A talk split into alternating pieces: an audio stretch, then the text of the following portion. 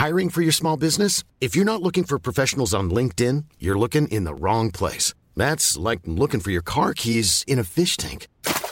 LinkedIn helps you hire professionals you can't find anywhere else, even those who aren't actively searching for a new job but might be open to the perfect role. In a given month, over 70% of LinkedIn users don't even visit other leading job sites. So start looking in the right place. With LinkedIn, you can hire professionals like a professional. Post your free job on linkedin.com slash people today. Bonsoir à tous et bonsoir à toutes. Bienvenue dans Punchline ce soir sur CNews. Les casseroles au rendez-vous euh, lors du déplacement d'Emmanuel Macron à Vendôme dans le Loir-et-Cher cet après-midi. Le président est venu parler santé et déserts médicaux, mais il n'a pas pris de bain de foule. Les manifestants que vous voyez euh, ici à l'écran ne veulent rien lâcher. Ils réclament toujours le retrait de la réforme des retraites. Tous les déplacements des ministres, secrétaires d'État sont perturbés par la colère des opposants. Les syndicats, eux, de leur côté, préparent la grande mobilisation du 1er mai. On évoquera aussi la situation à Mayotte, complètement bloquée après la décision de la justice de bloquer l'évacuation d'un bidonville. Estelle Youssoufa, députée de Mayotte, sera notre invitée. Elle nous dira sa colère face à une telle situation. Voilà pour les grandes lignes de nos débats. Tout de suite, c'est l'actualité. Il est 17h. On est en direct en punchline sur CNews et c'est Michael Dos Santos.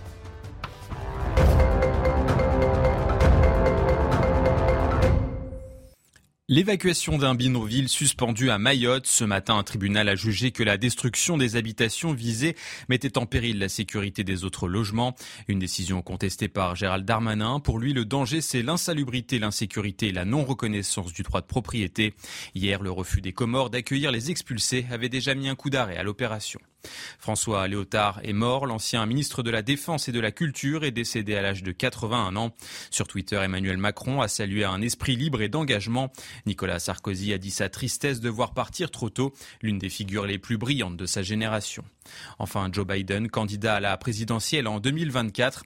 Chaque génération a un moment où elle, a dû défendre la démocratie. Je crois que c'est le nôtre. Finissons le travail, a tweeté l'actuel pensionnaire de la Maison Blanche. Cela pourrait donner lieu à un nouveau duel entre Joe Biden et Donald Trump.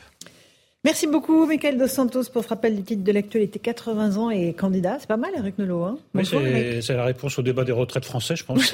voilà, quelqu'un qui ne veut pas partir à la retraite. Qui veut travailler très tard. Donc, euh, journaliste et écrivain, merci d'être avec nous. Louis de chef du service politique d'Europe 1. Bonsoir, Louis. Bonsoir, Laurence. Johan Usaï, euh, qui est euh, du service politique de CNews. Bonsoir, Laurence. Bonsoir. Johan et François Pupponi, ancien député. Bonsoir. Allez, on commence tout de suite par partir du côté de Vendôme. déplacement sous haute tension pour Emmanuel Macron. Il était dans le Loir-et-Cher pour parler de la santé pas de la sienne, euh, celle euh, plutôt du système de santé et les déserts médicaux, une priorité pour lui. Il a été évidemment accueilli par les cris les désormais traditionnels bruits des casseroles. Je ne sais pas si on entend un petit peu d'ambiance sur ce qui s'est passé sur place. Voilà, c'est toujours mieux avec le son.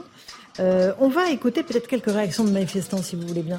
et après, on va, on va voir si le président a raison de persister dans cette volonté d'aller sur le terrain de façon régulière. A priori, deux déplacements par semaine, parce qu'on on va confirmer. Mais d'abord, quelques réactions de manifestants qui ne lâchent rien. Et pourquoi je suis venu? Parce que j'ai fait toutes les manifs, il n'y a rien qui bouge. Et on fait ça pour... Euh, je ne sais même pas si c'est par désespoir. C'est parce qu'on y croit toujours. Eux, ils se sont pas découragés, bah nous non plus, on va pas se décourager. quoi.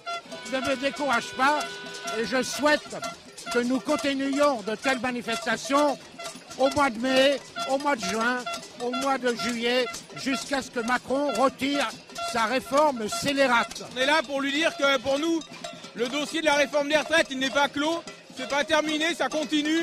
Le, Conseil constitutionnel a enterré la démocratie il y a dix jours. Nous, on est là pour continuer à la faire vivre parce que euh, cette réforme, c'est un scandale, elle est illégitime, elle est inutile, inefficace et dangereuse. Voilà, dangereuse, Eric Nolot, cette réforme des retraites. Il y a une espèce voilà, de, jusqu'au motif des deux côtés, en fait. Bah, c'est le énième épisode du combat au sommet entre légitimité et, mhm. légalité. Alors, bon, moi je comprends que les gens continuent à, exprimer leur, leur, mécontentement, mais euh, bon, c'est un peu les, les poupées russes. À l'intérieur de la première poupée russe, il y a quand même des gens à l'extrême gauche qui décident que si on perd à l'Assemblée, si on perd devant le Conseil constitutionnel, il y a toujours moyen de gagner. Si on perd à l'élection présidentielle aussi. Si on perd à l'élection présidentielle, oui, en remontant euh, jusque-là. Si on, perd aussi aux législatives, si on n'a pas la, mhm. majorité, il y a toujours un moyen, c'est de gagner dans la rue. Moi, je suis un peu légaliste, je suis même très légaliste, ça me choque. donc, donc il, y a, ce, il y a ce premier point. Après, il faut bien dire une chose aux manifestants, ils le savent d'ailleurs, il y a des déplacements, là. il y a le déplacement du président de la République sur le mm. thème de la santé, il y en a d'autres sur le thème de la culture. Ce sont des choses quand même très importantes, ce sont des dossiers qui doivent avancer d'une manière ou d'une autre. C'est pas en bloquant mm-hmm. Euh, les déplacements du président de la République ou de certains ministres qu'on va les faire avancer. Je, je comprends que le, le, le, le, dossier des réformes leur tienne à cœur, mais il faut aussi qu'ils soient raisonnables et qu'ils sachent qu'on avance sur les autres dossiers et qu'ils ne doivent pas faire obstruction. Là, on parle juste de quelques dizaines de personnes avec des casseroles. En plus, c'est ça. En plus, c'est ça. C'est un peu la tyrannie des minorités en réalité. Mm, mm. Louis Dragnel, euh, pas de bain de foule pour le président. Il s'est bien gardé d'aller au contact des manifestants. Les images de la semaine dernière lui ont suffi visiblement. Oui, puis même euh, dans son déplacement dans l'Hérault, au début, euh, mm. l'objectif c'était de pas aller au contact. Je sais que Johan Usaï, vous étiez sur place pour ce, ce déplacement-là.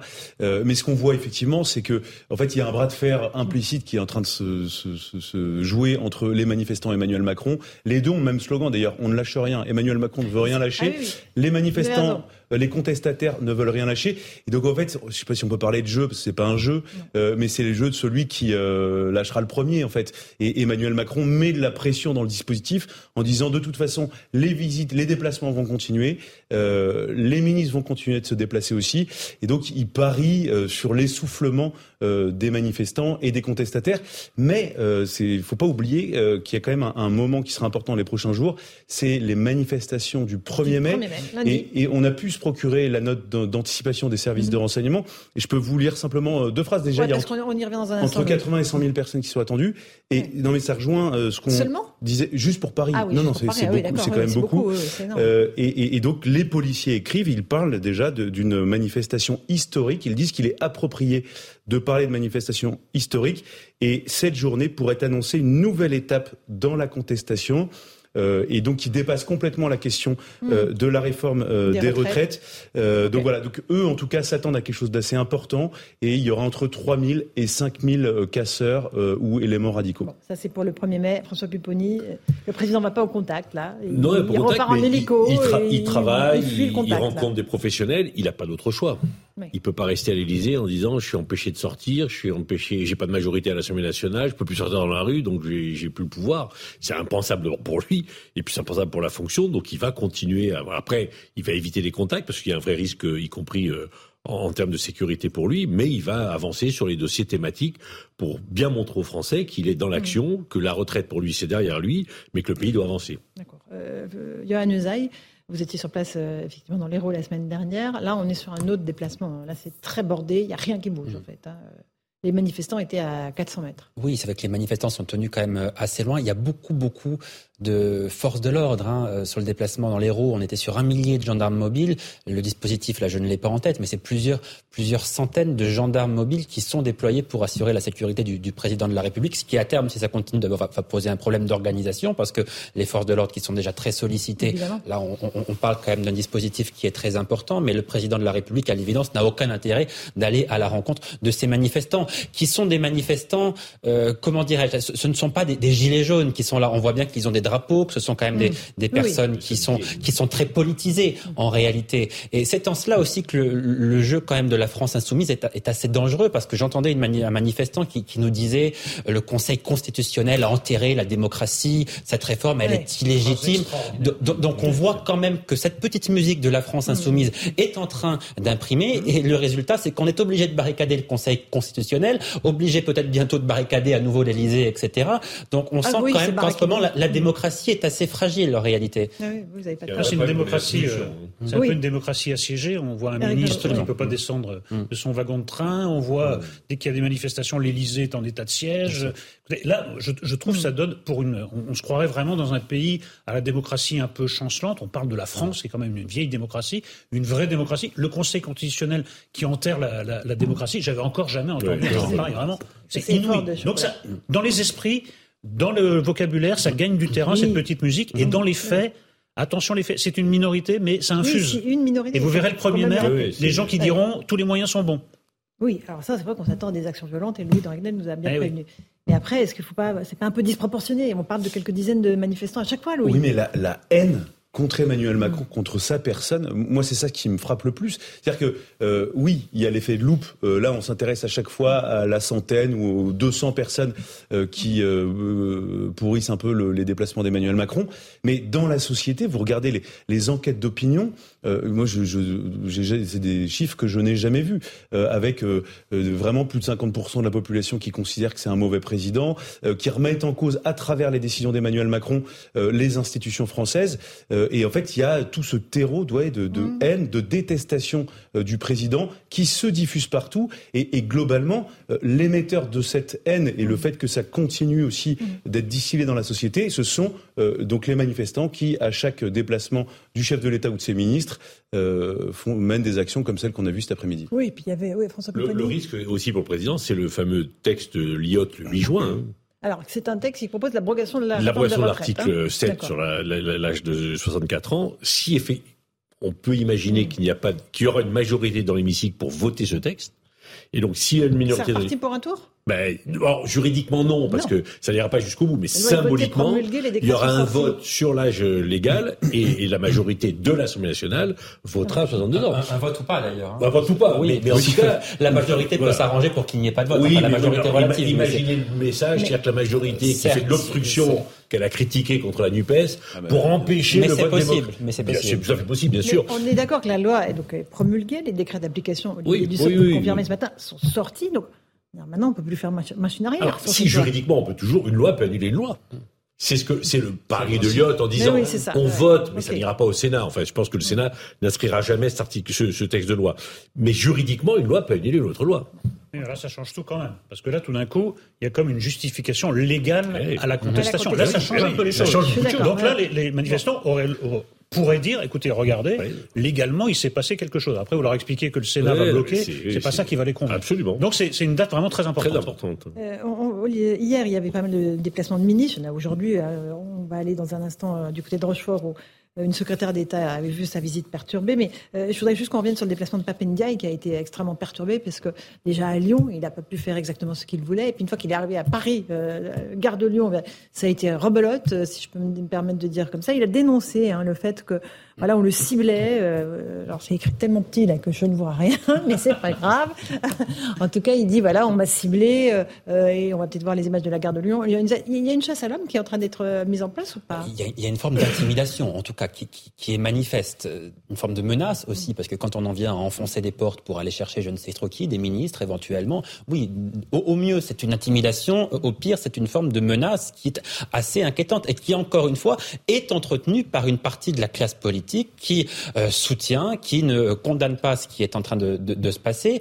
Et on voit bien que les ministres, mais les députés aussi, on a vu euh, dans le week-end un député sur un marché être obligé de partir en courant parce qu'il était encerclé par des manifestants avec des casseroles et il, il, craignait manifestement pour son intégrité physique. Donc on voit bien que les députés, ceux qui se sont euh, affichés ouvertement en faveur de la réforme des retraites, sont effectivement reçoivent des lettres de menaces, mais des dizaines et des dizaines, des, peut-être des, des, mails, des centaines de mails par jour. Donc il y a une forme d'intimidation et une démocratie comme la nôtre, à l'évidence, ne peut pas fonctionner de cette manière-là. Donc tous les responsables politiques qui s'inscrivent, me semble-t-il, dans le cadre républicain, doivent le condamner. Sans cela, ils sortent de ce cadre-là. Je pense que là, on a des images d'hier soir autour de la gare de Lyon, il me semble. Hein, je ne sais pas si c'est exactement ça. Ok. Mais qu'est-ce qui est à la racine de tout ça? C'est le fantasme révolutionnaire.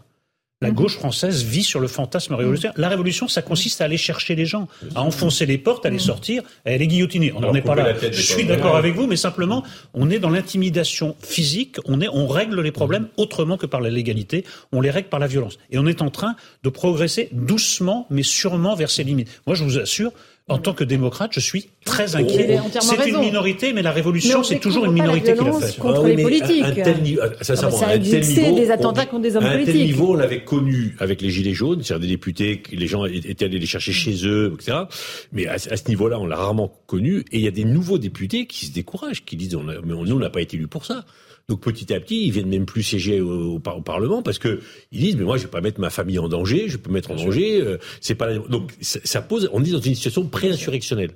On ne sait pas où ça peut aller, hmm. mais à un moment, enfin moi j'ai rarement, rarement connu un, tel, un tel scénario. Johan la, la, violence, ça n'est pas nouveau en politique. Ce qui est nouveau, c'est que ce soit entretenu par une partie de la classe politique. Quand je dis une partie, c'est la gauche, et notamment la France insoumise. Pourquoi Absolument. Pourquoi? Parce que euh, la France insoumise considère que la bordélisation du pays, pour reprendre un terme qui est un peu à la mode, hein, la bordélisation du pays peut servir le candidat de la gauche en 2027, peut conduire ce candidat à se retrouver face à Marine Le Pen. Euh, c'est un pari. Hein. Moi, je considère que si euh, c'est le candidat de la France insoumise face à Marine Le Pen, il y aura une sorte de front républicain anti-France insoumise. Eux pensent l'inverse. Ils considèrent que la bordélisation peut les servir et éventuellement les porter au pouvoir. Donc tout cela est voulu et entretenu par une partie importante de la gauche. Et théorisé. on va partir du côté de Vendôme, rejoindre l'un de nos envoyés spéciaux, Thibault Marcheteau. Vous avez vécu cette visite d'Emmanuel Macron. Racontez-nous un petit peu, Thibault. Mais cette visite, moi, je l'ai vécue avec les manifestants. Dès midi, euh, ces manifestants se sont réunis à proximité du lieu que devait visiter le chef de l'État. Une heure plus tard, ils étaient maintenus par un important dispositif des forces de l'ordre. Ils ont décidé d'investir les voies ferrées. Environ trois heures. Ils étaient, oui, environ 300 personnes. Ils étaient donc retenus par euh, des forces de l'ordre qui maintenaient ces manifestants à environ 300 mètres euh, du chef de l'État. Mais on a, entendu dire que le chef de l'État a pu entendre toutes les, tous ces, ces, bruits qu'ont fait les manifestants avec des casseroles, avec des poêles, avec des crêpières, avec tout ce qu'ils avaient sous la main pour faire un maximum de bruit. À la mi-après-midi, à la moitié de l'après-midi, ces manifestants ont décidé de partir en manifestation sauvage, notamment à l'initiative de la CGT. Ils ont donc pris la nationale 10, la route principale, la nationale principale qui traverse euh, Vendôme, et puis ensuite ils ont regagné les rues qui traversent cette euh, ville de Vendôme et se sont arrêtés devant la sous-préfecture du Loir-et-Cher qui est à Vendôme. Ils, ils se sont arrêtés environ une vingtaine de minutes. La manifestation s'est ensuite terminée quand les manifestants ont appris que le chef de l'État euh, euh, était parti de cette ville de Vendôme. Donc voilà, cette manifestation, elle a duré toute l'après-midi pour euh, contester, empêcher cette, empêcher ou du moins déranger le chef de l'État dans cette visite après l'Alsace, après l'Hérault. Maintenant, encore une fois ici, dans le Loir-et-Cher, cette, cette visite du chef de l'État a été perturbée par de nouvelles manifestations. Ils étaient environ 300 personnes. Merci beaucoup Thibault Marcheteau. Excusez-moi, moi quand même, que le chef de l'État puisse pas être libre de ses mouvements parce qu'il y a 300 manifestants qui tapent sur des casseroles, je trouve ça un petit peu hallucinant. On a posé la question euh, à nos euh, téléspectateurs sur le compte Twitter CNews. Est-ce que vous pensez que le président a raison de persister sur ce type de déplacement, à aller vouloir, euh, sur, vouloir aller sur le terrain? Regardez leur réponse. Ils sont 77% à penser que non, qu'ils ne devraient pas, 23% oui. Moi, je pense qu'il a raison de se déplacer. Mais bon, allez-y, ça, ça fait partie, en fait, il y, a beaucoup de gens, tous ceux qui sont dans la haine euh, d'Emmanuel Macron, la détestation même de sa politique, de sa personne, mm. ne veulent plus le voir, plus l'entendre. Et d'ailleurs, s'est posé la question à l'Élysée. Il y avait des ministres hein, qui disaient, je, qui nous disaient, euh, moi je pense euh, très sincèrement que pendant 15 jours, il faut qu'il n'y ait plus aucun ministre visible dans les médias, la télévision, parce que ça exaspère un certain nombre de Français. Alors c'est une stratégie qui manifestement n'a pas hein. du tout été retenue. Et donc Emmanuel Macron aussi a théorisé, l'a dit. Enfin, nous, on a l'entourage d'Emmanuel Macron qui nous dit euh, il veut volontairement se jeter dans la gueule du loup. Euh, ils, ils le disent comme ça et ils veulent aller au contact. Ils veulent, quand, ils, quand ils disent aller, euh, oui, alors en fait, ça dépend des déplacements. Et quand ils disent on veut aller au contact, on peut le voir de deux manières. Est-ce que c'est au contact comme le disent les policiers, donc c'est l'accrochage, ou est-ce que c'est aller au contact à la rencontre des Français? Le, La formule peut être interprétée des deux manières. Alors, on va rejoindre dans un instant Florian Tardif qui était sur place aussi avant Vendôme parce que le président a dit pas mal de choses. Mais encore une fois, on a un président empêché dans ses déplacements. On est quand même en France en 2023. Il devrait pouvoir se déplacer à sa, guise. Oui, puis il y a aussi une forme d'infantilisme politique, c'est-à-dire c'est un peu comme dans l'album d'Astérix, je vais retenir ma respiration jusqu'à ce qu'il m'arrive quelque chose. Excusez-moi, mais on peut être contre la réforme des retraites et le pays continue à avancer sur d'autres dossiers. Le, président doit présider, le gouvernement gouverner, l'Assemblée nationale, etc., etc. il y a quelque chose qui ne va pas. C'est-à-dire le, le pays doit absolument cesser parce que moi, enfin moi, je, je, hmm. parle à la place d'un manifestant à casserole, j'ai décidé que j'étais pas d'accord avec la, la réforme des retraites, ça ne va pas. Il a le droit d'exprimer son opposition, mais il me semble que dans un pays démocratique, le président peut se déplacer. La liberté de déplacement vaut pour nous tous et donc pour le président de la République. Alors Florian Tardy, vous êtes sur place avec Laurent Sélarié. Euh, qu'est-ce qu'a dit Emmanuel Macron aux journalistes dont vous, faisiez, euh, dont vous faites partie et vous étiez tout proche de lui? Expliquez-nous, Florian. Alors premièrement, je me permets de rebondir sur ce que euh, vous disiez à l'instant sur ce plateau, Laurence. Il a évoqué les sondages, les mauvais sondages le concernant, et il a expliqué aux journalistes présents donc durant ce déplacement qu'il ne présidait pas. je cite le président de la République en regardant les sondages, fussent-ils hauts ou bas. Voici ce qu'il a dit euh, durant ce moment euh, d'échange à la maison de, santé euh, de Vendôme. Ensuite, il est revenu sur ces manifestations qui ponctuent dorénavant chacun de ses déplacements en expliquant aux journalistes présents qu'il n'allait pas, je le cite, de nouveau regarder le décor avec nous et que cela ne ferait pas avancer le pays. Il estime donc que ces manifestations qui ponctuent dorénavant chacun de ses déplacements, ce n'est qu'un décor à présent dont il ne ne faut pas forcément sur lesquels il ne faut pas sur lequel il ne faut pas forcément s'attarder. Ensuite, il a continué en expliquant qu'il respectait toutes les colères hein, qui s'expriment en ce moment même donc dans les rues à son égard ou contre la réforme des retraites qui a été promulguée récemment, mais il ne faut pas que ces colères se concentrent sur telle ou telle personne. Il a expliqué qu'il respectait toutes les colères euh, autant que euh, ces, euh, ces, derniers, ces manifestants respectaient les interlocuteurs qui étaient face à eux. Il pense bien évidemment à ce qui s'est passé hier vis-à-vis donc du ministre de l'Éducation nationale ou encore de la ministre de la Culture, deux ministres qu'il a défendus face aux journalistes. Ensuite, il a estimé que la colère qui était exprimée par ces manifestants n'avait rien à voir avec la colère des gilets jaunes. À cet égard, il a estimé que ce qui se passait actuellement dans notre pays, ces manifestations étaient beaucoup plus euh, organisées, beaucoup plus euh, structurées, contrairement à l'époque euh, des Gilets jaunes où il, est, il faisait face à des manifestations spontanées. Il a bien évidemment visé l'extrême gauche qui organise, qui est derrière ces manifestations, donc qui ponctue chacun de ces déplacements. Et dernier message important du président de la République durant cet échange avec les, les journalistes, Laurence, il a parlé de ce sentiment de déclassement, d'abandon ressenti par une partie de la population. Il a estimé qu'il fallait répondre à cela. C'était le moment d'agir face à cette France à qui l'on dit non. Voici ce qu'a expliqué le président de la République aux journalistes. Une France à qui on dit non, c'est-à-dire ces Français qui gagnent trop pour ne pas recevoir d'aide, mais pas assez pour bien vivre. C'est le défi que se fixe le président de la République pour ces 100 jours, c'est-à-dire répondre à ces Français qui se sentent en ce moment déclassés. Merci Florian Tardif avec Laurent Sellary. C'est évidemment les classes moyennes qu'il tente de rallier à son panache, euh, François Ceux qui travaillent. Ceux qui travaillent. Qui ont et du qui mal à pas et, et, qui ne supportent plus, enfin, ça a été dit par sa ministre, de voir euh, des personnes avec des, des aides sociales, euh, entre guillemets, profiter, selon eux. Et c'est ça la cible maintenant du gouvernement, c'est de dire, on va s'occuper des Français qui travaillent, à qui on demande de travailler deux ans de plus. Mm-hmm mais qui méritent d'avoir les revenus conséquents et qui n'acceptent plus de financer un assistanat social. Et qui votent Marine Le Pen. Et qui votent Marine Le Pen. Et évidemment, puisque c'est les classes Il y a un enjeu politique derrière aussi.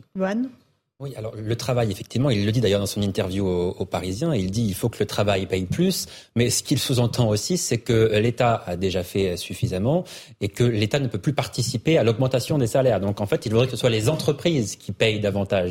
là, on est dans l'incitation. Il n'annonce pas de nouvelles mesures concernant le pouvoir d'achat des, des, salariés. En revanche, le président est convaincu euh, d'une chose, il se dit que euh, son bilan n'est pas suffisamment connu. Il, il fait le reproche en quelque sorte aux, aux médias de ne pas suffisamment parler de ce qui a été fait. Il considère que euh, c'est anormal, il considère que c'est injuste au fond que son bilan n'est pas suffisamment mis en valeur. Donc il, mm-hmm. il, va vraiment parler de, de cela parce qu'il considère qu'il a déjà fait beaucoup, qu'il a redonné du pouvoir d'achat aux Français depuis six ans, que le chômage est en train de, de baisser, qu'il est en train de réindustrialiser le pays. Donc le président de la République, dans les prochaines semaines et dans les prochains mois, va aussi beaucoup parler de son bilan parce qu'il considère, il vit comme une injustice le fait que son bilan soit en quelque sorte dévalorisé.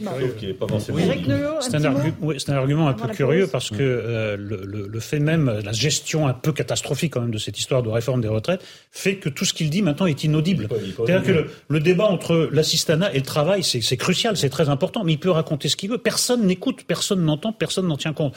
Donc euh, c'est un peu lui qui a organisé ces, ces, ces conditions. Mm. Si ça avait été quand même mieux fait, cette réforme, c'était ni la bonne ni le, ni le bon moment, tout ça a été fait en force, eh ben c'est lui un peu qui crée le qui crée ce, ce, ce climat de, de, de sourd. C'est-à-dire qu'il ne veut pas écouter, il n'a pas voulu écouter, et maintenant les manifestants ne veulent pas l'écouter. Il va falloir en sortir, c'est ça le problème. Il faut trouver une solution. Louis Dragnel, un dernier mot. Euh, euh, juste un mot, non, mais ce que dit Johan est, très juste. Euh, Emmanuel Macron, d'ailleurs, passe son temps, il, ne fait pas beaucoup d'annonces. Non, mais ah là, il en a fait zéro. Hein.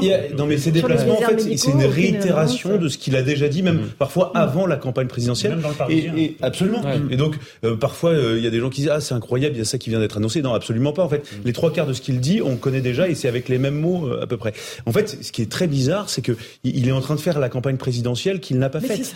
Et donc il est en campagne, donc il décline. Euh, un jour c'est sur la santé, le lendemain c'est sur l'éducation, euh, le surlendemain c'est sur le pouvoir d'achat.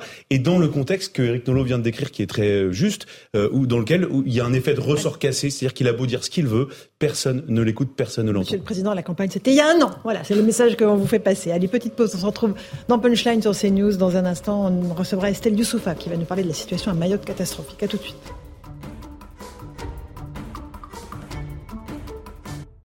17h30, on se retrouve en direct dans Punchline sur CNews. Tout de suite, le rappel des titres de l'actualité. Michael Dos Santos.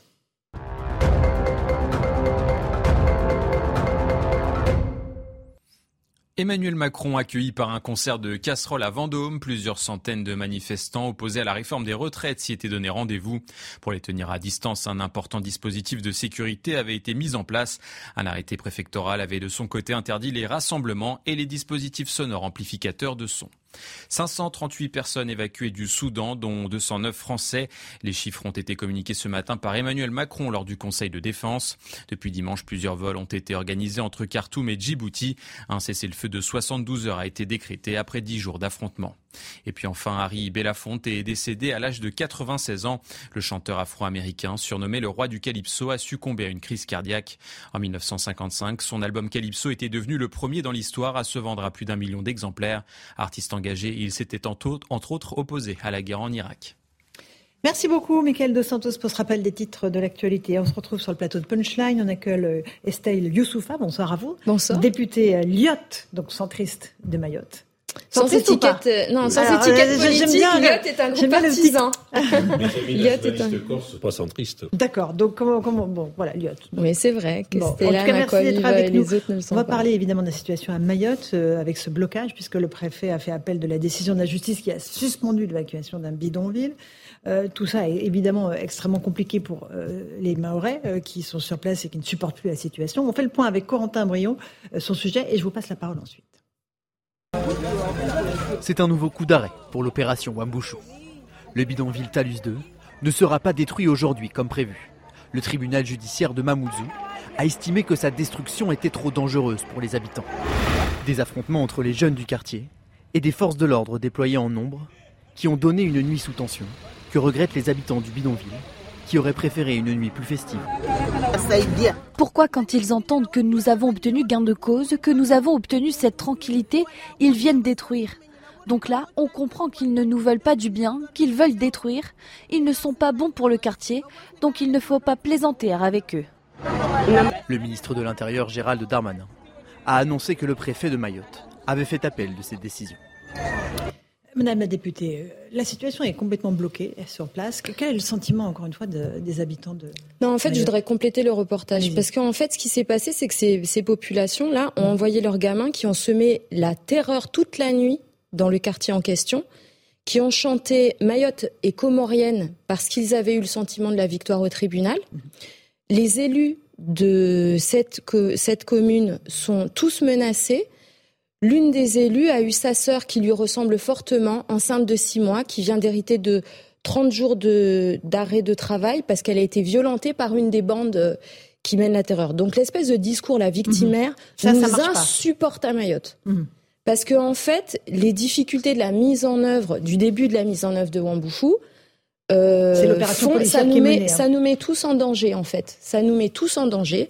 Et ce discours-là, qui, qui, se propage avec un narratif depuis plusieurs semaines ici, provoqué par la fuite dans le canard enchaîné, a fait que ça a accentué la pression euh, sur les forces de l'ordre, sur la population. Nous, ça fait des semaines qu'on subit une campagne de désinformation avec des menaces de mort sur toute la population, des appels au génocide, une escalade au niveau comorien et donc euh, ces bandes qui se sentent toutes puissantes et intouchables. Alors, et cette décision de, justice, des bandes de quoi Oui, cette, cette, décision de justice, là, la préfecture fait appel, ce qui est logique. Euh, L'opération euh, de montée en puissance des forces de l'ordre, elle va durer entre huit mois et, et huit, semaines et, mhm. et trois mois. donc en fait, c'est qu'un début. Moi, je peux pas en 48 heures vous dire c'est l'échec, on est mhm. tous. Enfin non, c'est pas ça du tout le sujet. Le sujet, c'est que à Mayotte, on veut que cette situation s'arrête. Ce n'est pas la présence des forces de l'ordre qui sème le chaos, c'est celle des bandes. Donc je, pense qu'il faut juste remettre les choses à, euh, à, l'endroit, la mosquée et l'église au milieu du village, parce que ce, ce narratif victimaire qui fait passer les, nos bourreaux pour des victimes nous rend complètement dingue. Ces gens sont en situation irrégulière sur un territoire qu'ils occupent illégalement. Mhm. Donc en fait, qu'ils aillent faire les pleureuses et qu'ils mobilisent les droits de l'homme de service pour aller se donner bonne conscience et régler leurs comptes avec Darmanin et le gouvernement à Mayotte, c'est scandaleux. D'accord. Vous, vous dites qu'en fait, euh, ces associations qui condamnent l'opération humanitaire en disant que c'est extrêmement dangereux pour les habitants, en fait, elles se donnent bonne conscience tranquillement au chaud euh, dans la métropole. Ah ben, attendez, euh, juste le collectif d'avocats qui est venu qui a, qui a servi, qui a construit la défense de ces personnes, a pris l'avion exprès et va repartir après. Mhm. C'est juste, c'est très simple. C'est des personnes qui se sont euh, juste euh, instruites sur euh, le droit dérogatoire à Mayotte, sur la question du droit mhm. des étrangers, qui ont décidé qu'elles créent, et elles le font, de créer des précédents pour le droit des étrangers. Le droit des étrangers, c'est 90% des affaires au tribunal administratif à Mayotte, qui est un désert judiciaire. C'est-à-dire que nous, on n'a pas accès à nos droits on n'entend pas ces associations pour les Français de Mayotte, mais par contre pour aller défendre leurs étrangers, et nous on appelle ça l'écosystème de la misère, parce que ça vit de subventions, ces gens-là. Là. Mhm. toutes ces associations sont financées par, la subvention publique, mhm.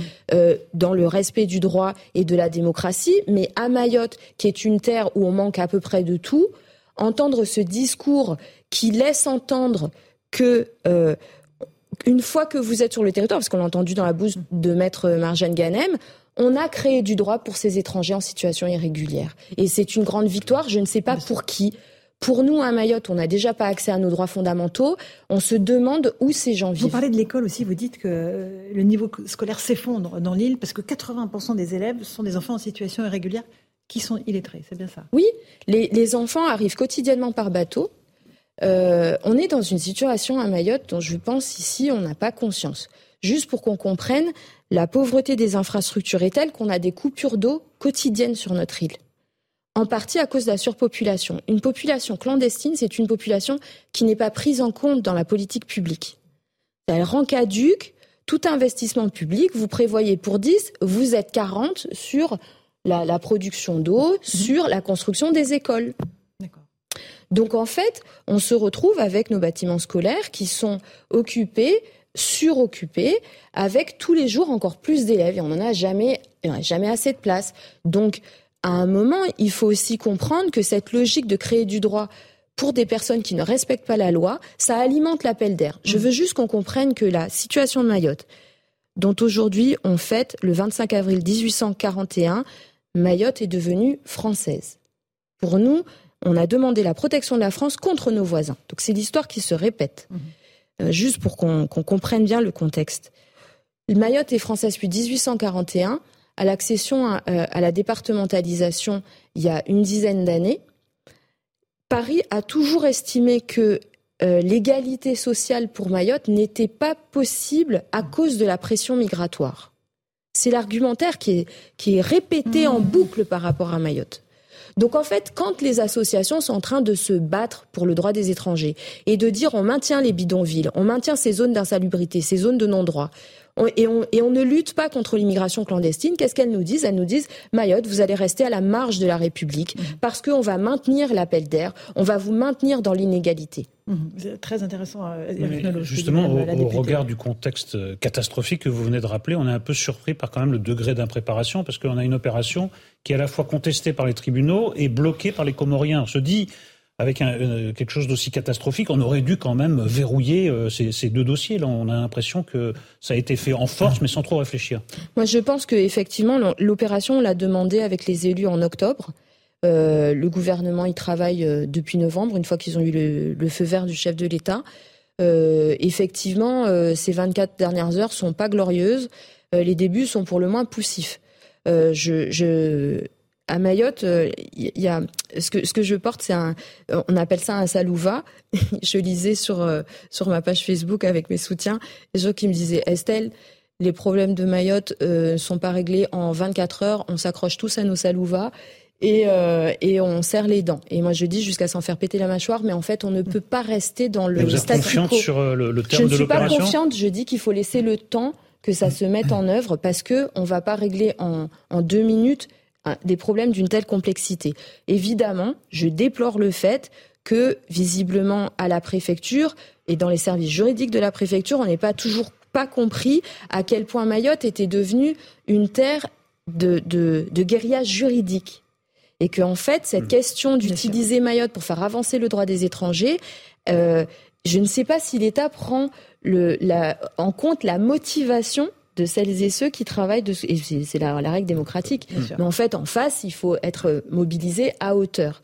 Est-ce que, euh, je, je, toutefois, dans, dans capacité de l'État à rebondir, euh, même quand on n'est pas d'accord, et en voter la censure, je, je sais comment ils s'y prennent. Mmh. Euh, donc il y a toujours un temps qui n'est pas nécessairement le même que. Je précise. Louis, vous voulez rajouter quelque chose? Non, mais en, fait, moi, je pense que le, la difficulté de cette opération, c'est qu'elle a été conçue comme une opération uniquement sécuritaire, une opération d'ordre public, avec donc deux volets qui étaient euh, l'expulsion des Comoriens en situation irrégulière, euh, donc euh, vers les vers les Comores, et avec euh, donc des opérations de police pour à la fois démanteler les bidonvilles, faire des saisies et identifier et neutraliser les têtes de réseau de passeurs. Et en fait, je, moi, le sentiment que j'ai en appelant plusieurs personnes, que ce soit au ministère de l'Intérieur, des Affaires étrangères, en fait, le ministre de l'Intérieur, Gérald Darmanin, lui, a, vraiment bien conçu sa manœuvre et l'opération, mais il y a quelque chose qu'on ne dit pas, c'est que le Quai d'Orsay freine des quatre fers sur cette opération, ne veut surtout pas se fâcher avec les Comores. Donc en fait, euh, Gérald Darmanin n'était pas euh, non plus, il n'y avait pas un large soutien derrière lui, ce qui est d'ailleurs euh, tout à fait regrettable. Et ensuite, euh, il y a un deuxième élément que vous évoquez, vous évoquez tout à l'heure, c'est effectivement l'aspect juridique, c'est-à-dire que normalement, quand on fait ce type d'opération, il faut tout blinder en amont juridiquement, parce qu'on sait très bien pour, pourquoi on en est à ce problème juridique? Tout simple, pour une raison assez simple, c'est que on, on, cherche, en fait, on veut raser des bidonvilles avec des avec, avec des personnes qu'on veut expulser. Mais comme on peut plus les expulser en, en direction des Comores, eh bien en fait la justice administrative dit à la France, euh, dans la mesure où vous pouvez pas les reloger, eh bien on arrête tout et vous les gardez. mais c'est ce qui se passe à Paris. Hein. mais, mais, en fait, le, le problème c'est, enfin vous dites que c'est c'est le laboratoire un peu maorais euh, terrible de ceux qui veulent euh, faire reculer l'état de droit et donc euh, le, servir le lobbying des, des associations de droits de l'homiste.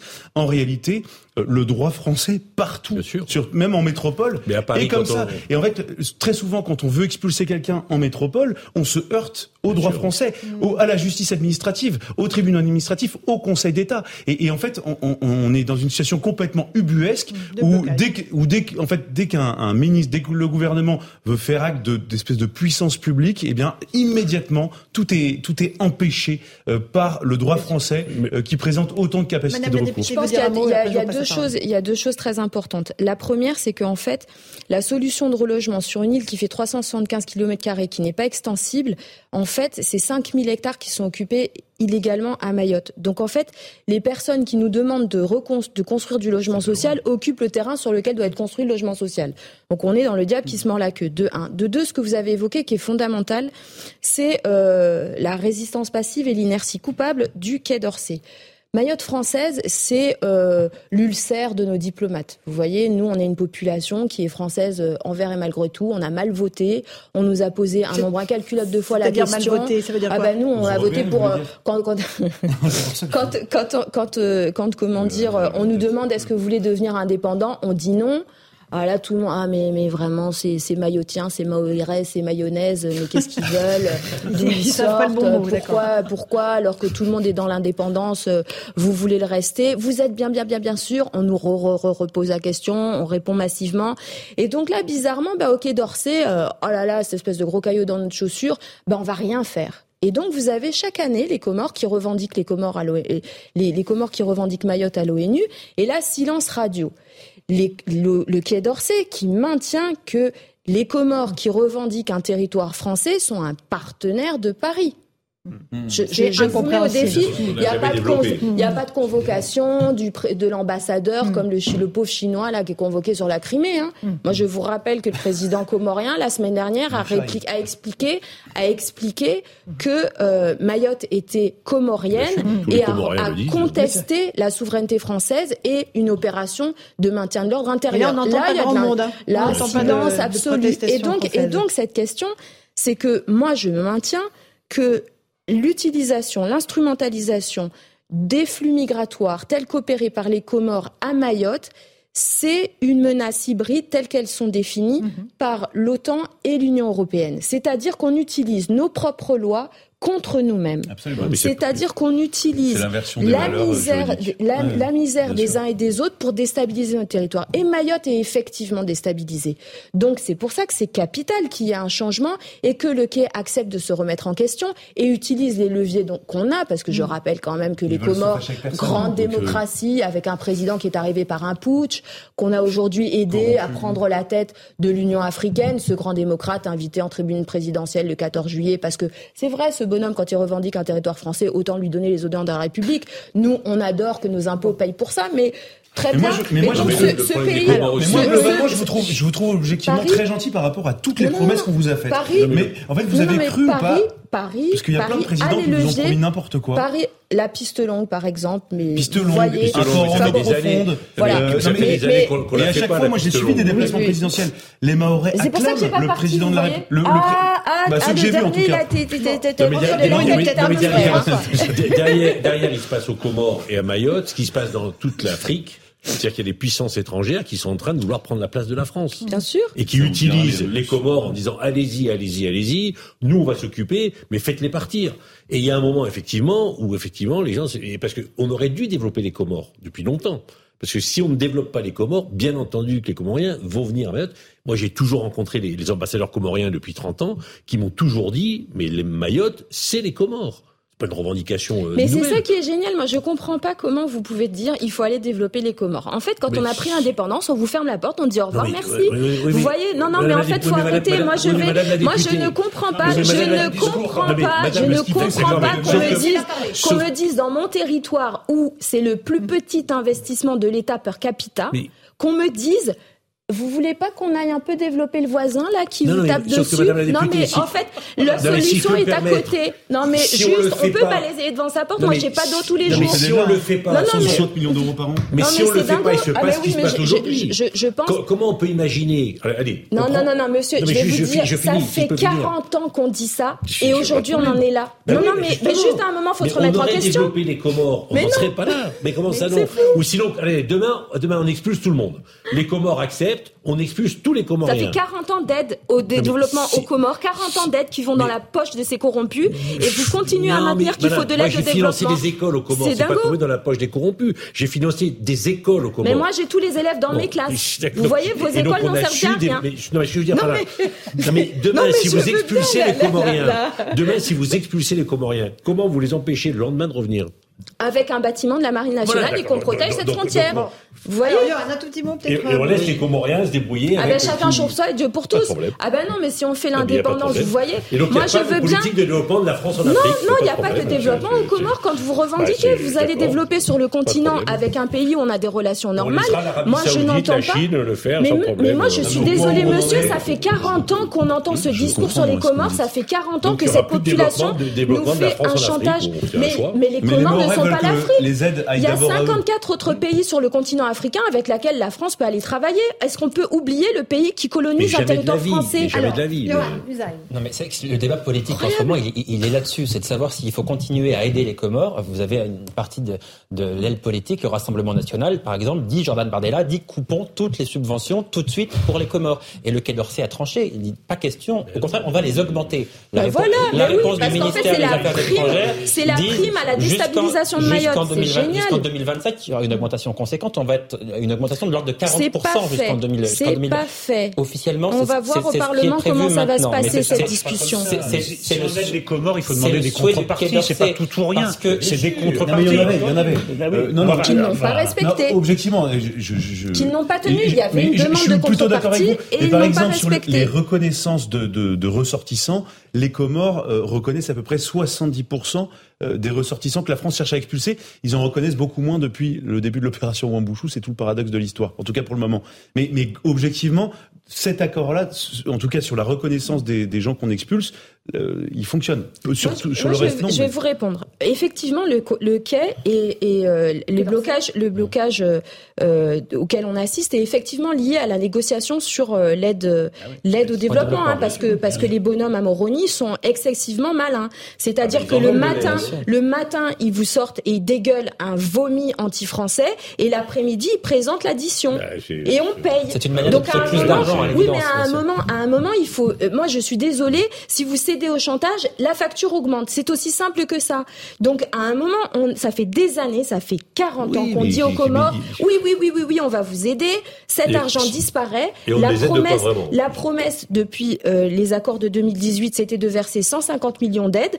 On n'a pas réussi tant le niveau de corruption fait que c'est impossible de respecter nos propres. Non, mais, je veux dire, moi, c'est quoi la solution à vos yeux Moi, je dis qu'il faut changer de, de, discussion avec les Comores, mmh. que en fait, on tire les conclusions. Ça n'a rien à voir avec euh, est-ce que ce sont de bons clients ou pas. C'est juste d'être cohérent avec ce qu'on nous dit. Moi, je suis avec un chef de l'État qui est toujours en train de parler d'efficacité. Eh ben, ok, on fait le bilan de l'aide avec les Comores et de la politique de coopération. On, coupe on est en échec.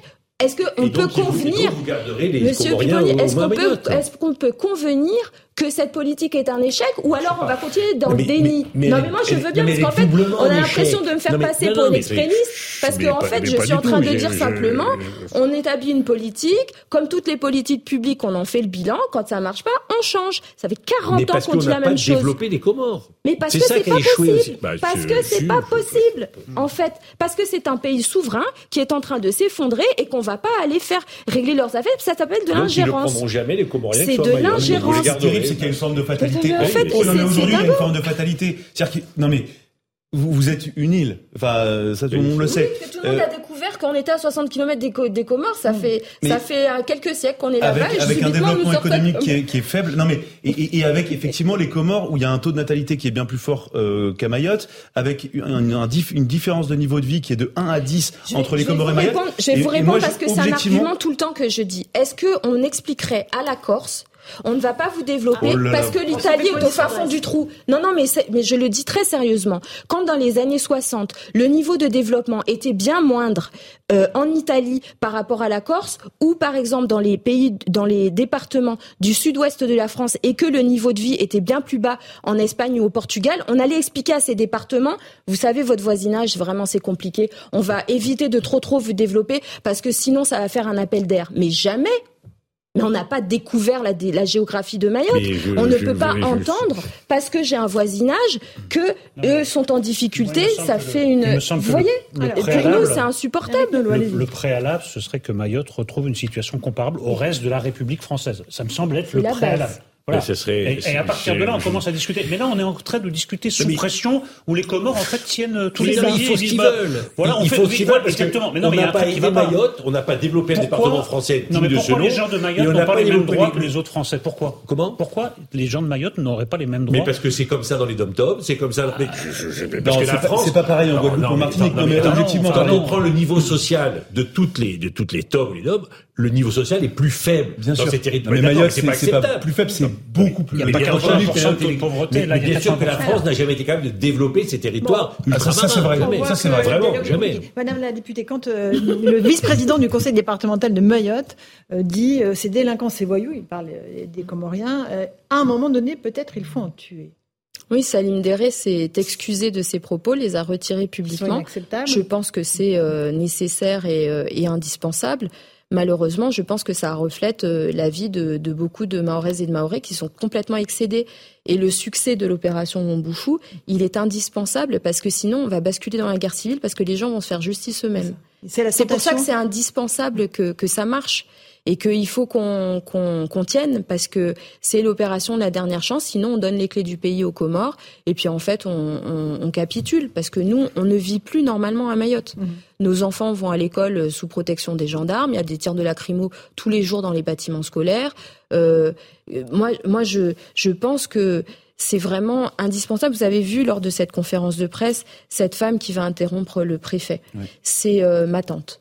Sa maison, elle a été construite dans une zone idyllique qui était coilée, qui était euh, au bord d'une rivière, faisait frais, et il y avait une forêt primaire derrière, magnifique. C'était un lieu euh, splendide. En dix ans, euh, cette forêt a servi de refuge à un village de clandestins qui s'est construit en utilisant la barrière naturelle pour aller construire un village totalement caché. En fait, on ne le voyait pas. Mhm. Si vous êtes sur la route. Mais elle, elle voyait tous les jours des enfants et des familles qui, qui, allaient à pied.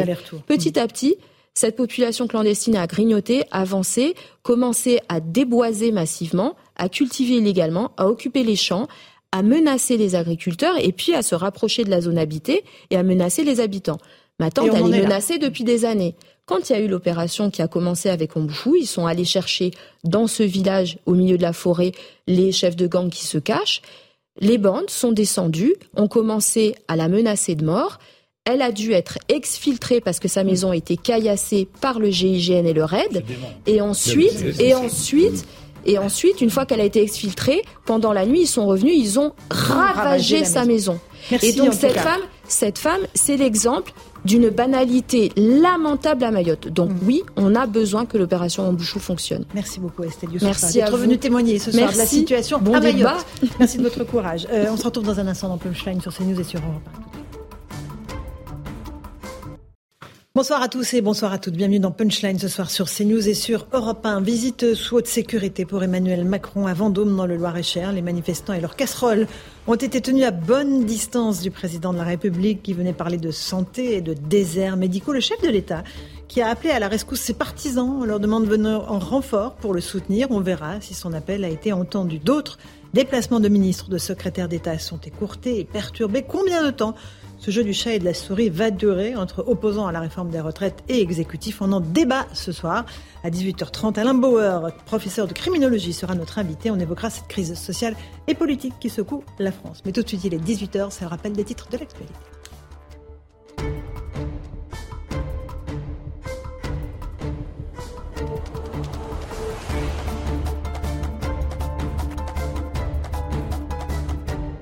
18h pile, bienvenue si vous nous rejoignez à l'instant sur Europe 1 et sur CNews. Les déplacements se suivent donc et se ressemblent pour le chef de l'État dans le Loir-et-Cher cet après-midi. Emmanuel Macron a visité une maison de santé à Vendôme, accompagné de François Braun, le ministre de la Santé. Et comme lors de ses précédentes visites, il a été accueilli par près de 200 manifestants, casseroles à la main. Le président, qui plus tôt dans la journée a présidé un conseil de défense à l'Élysée concernant la situation au Soudan, 538 personnes ont été évacuées par la France, dont 209 Français depuis dimanche. Des rotations aériennes sont menées entre la capitale Khartoum et Djibouti, le Soudan, où la situation reste très critique. Une vente pas tout à fait comme les autres se tient aujourd'hui au Palais de justice de Paris. Des voitures, des vêtements ou encore des montres de luxe saisies dans les trafics de stupéfiants sont proposées aux enchères. Le ministre des Comptes publics, Gabriel Attal, précise que l'argent récolté servira notamment à renforcer la lutte et la prévention contre les stupéfiants. Écoutez-le. On souhaite augmenter les moyens pour nos policiers, pour nos gendarmes, pour nos douaniers, pour lutter plus efficacement contre les trafics de stupéfiants. On veut aussi augmenter les moyens pour nos politiques de prévention, pour prévenir la toxicomanie. Ça nécessite des fonds. Tout l'argent qu'on peut trouver, il est bon à prendre. Et donc, on espère, là, aujourd'hui, un million d'euros supplémentaires de cette vente pour venir financer nos politiques de lutte contre les stupéfiants. François Léotard est mort, ancien patron de l'UDF. Il avait été ministre sous François Mitterrand, d'abord de la culture puis de la défense.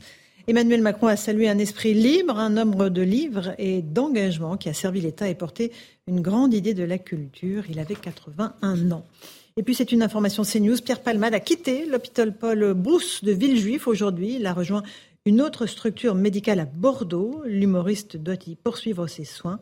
Il avait, on s'en souvient, le 10 février dernier, provoqué un accident de la route en Seine-et-Marne sous l'emprise de stupéfiants. Enfin, Joe Biden, candidat à sa réélection pour 2024, c'est désormais officiel.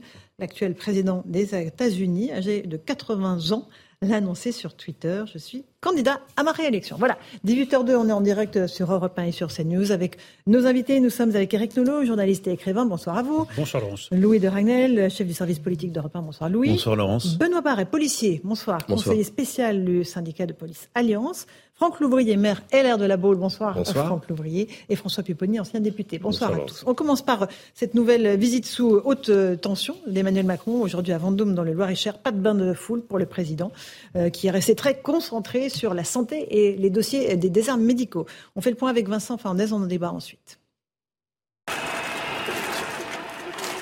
À l'arrivée du chef de l'État à Vendôme, les huées, les sifflets et les casseroles retentissent. Comme à chacun de ses déplacements depuis l'épisode des retraites, Emmanuel Macron est accueilli par des opposants à la réforme. À quelques dizaines de mètres de là, sur les voies ferrées, ils sont plusieurs centaines à tenter de perturber la visite du président en faisant le plus de bruit possible. Des manifestants qui entendent ne rien lâcher. Macron a annoncé sa venue euh, hier, donc on a organisé le rassemblement en 24 heures et euh, on est là pour lui dire que pour nous, le dossier de la réforme des retraites, il n'est pas clos, c'est pas terminé, ça continue. Le, Conseil constitutionnel a enterré la démocratie il y a 10 jours. Nous, on est là pour continuer à la faire vivre. J'ai fait toutes les manifs, il n'y a rien qui bouge. Et on fait ça pour. Euh, je ne sais même pas si c'est par désespoir. C'est parce qu'on y croit toujours. Voilà. Il manifeste contre la réforme des retraites, mais pas uniquement. Alors je suis devenu ici pour demander à Macron quelles mesures il compte prendre pour diminuer les dividendes, pour réduire les grandes fortunes, pour euh, éradiquer les inégalités. Alors que le rassemblement s'est ensuite dirigé vers la sous-préfecture, Emmanuel Macron a lui conclu sa visite en allant à la rencontre d'un groupe de personnes. Tout va bien? Vous êtes en quelle classe Cinquième. Cinquième et sixième. Ouais, tout va bien? Un bain de foule trié sur le volet.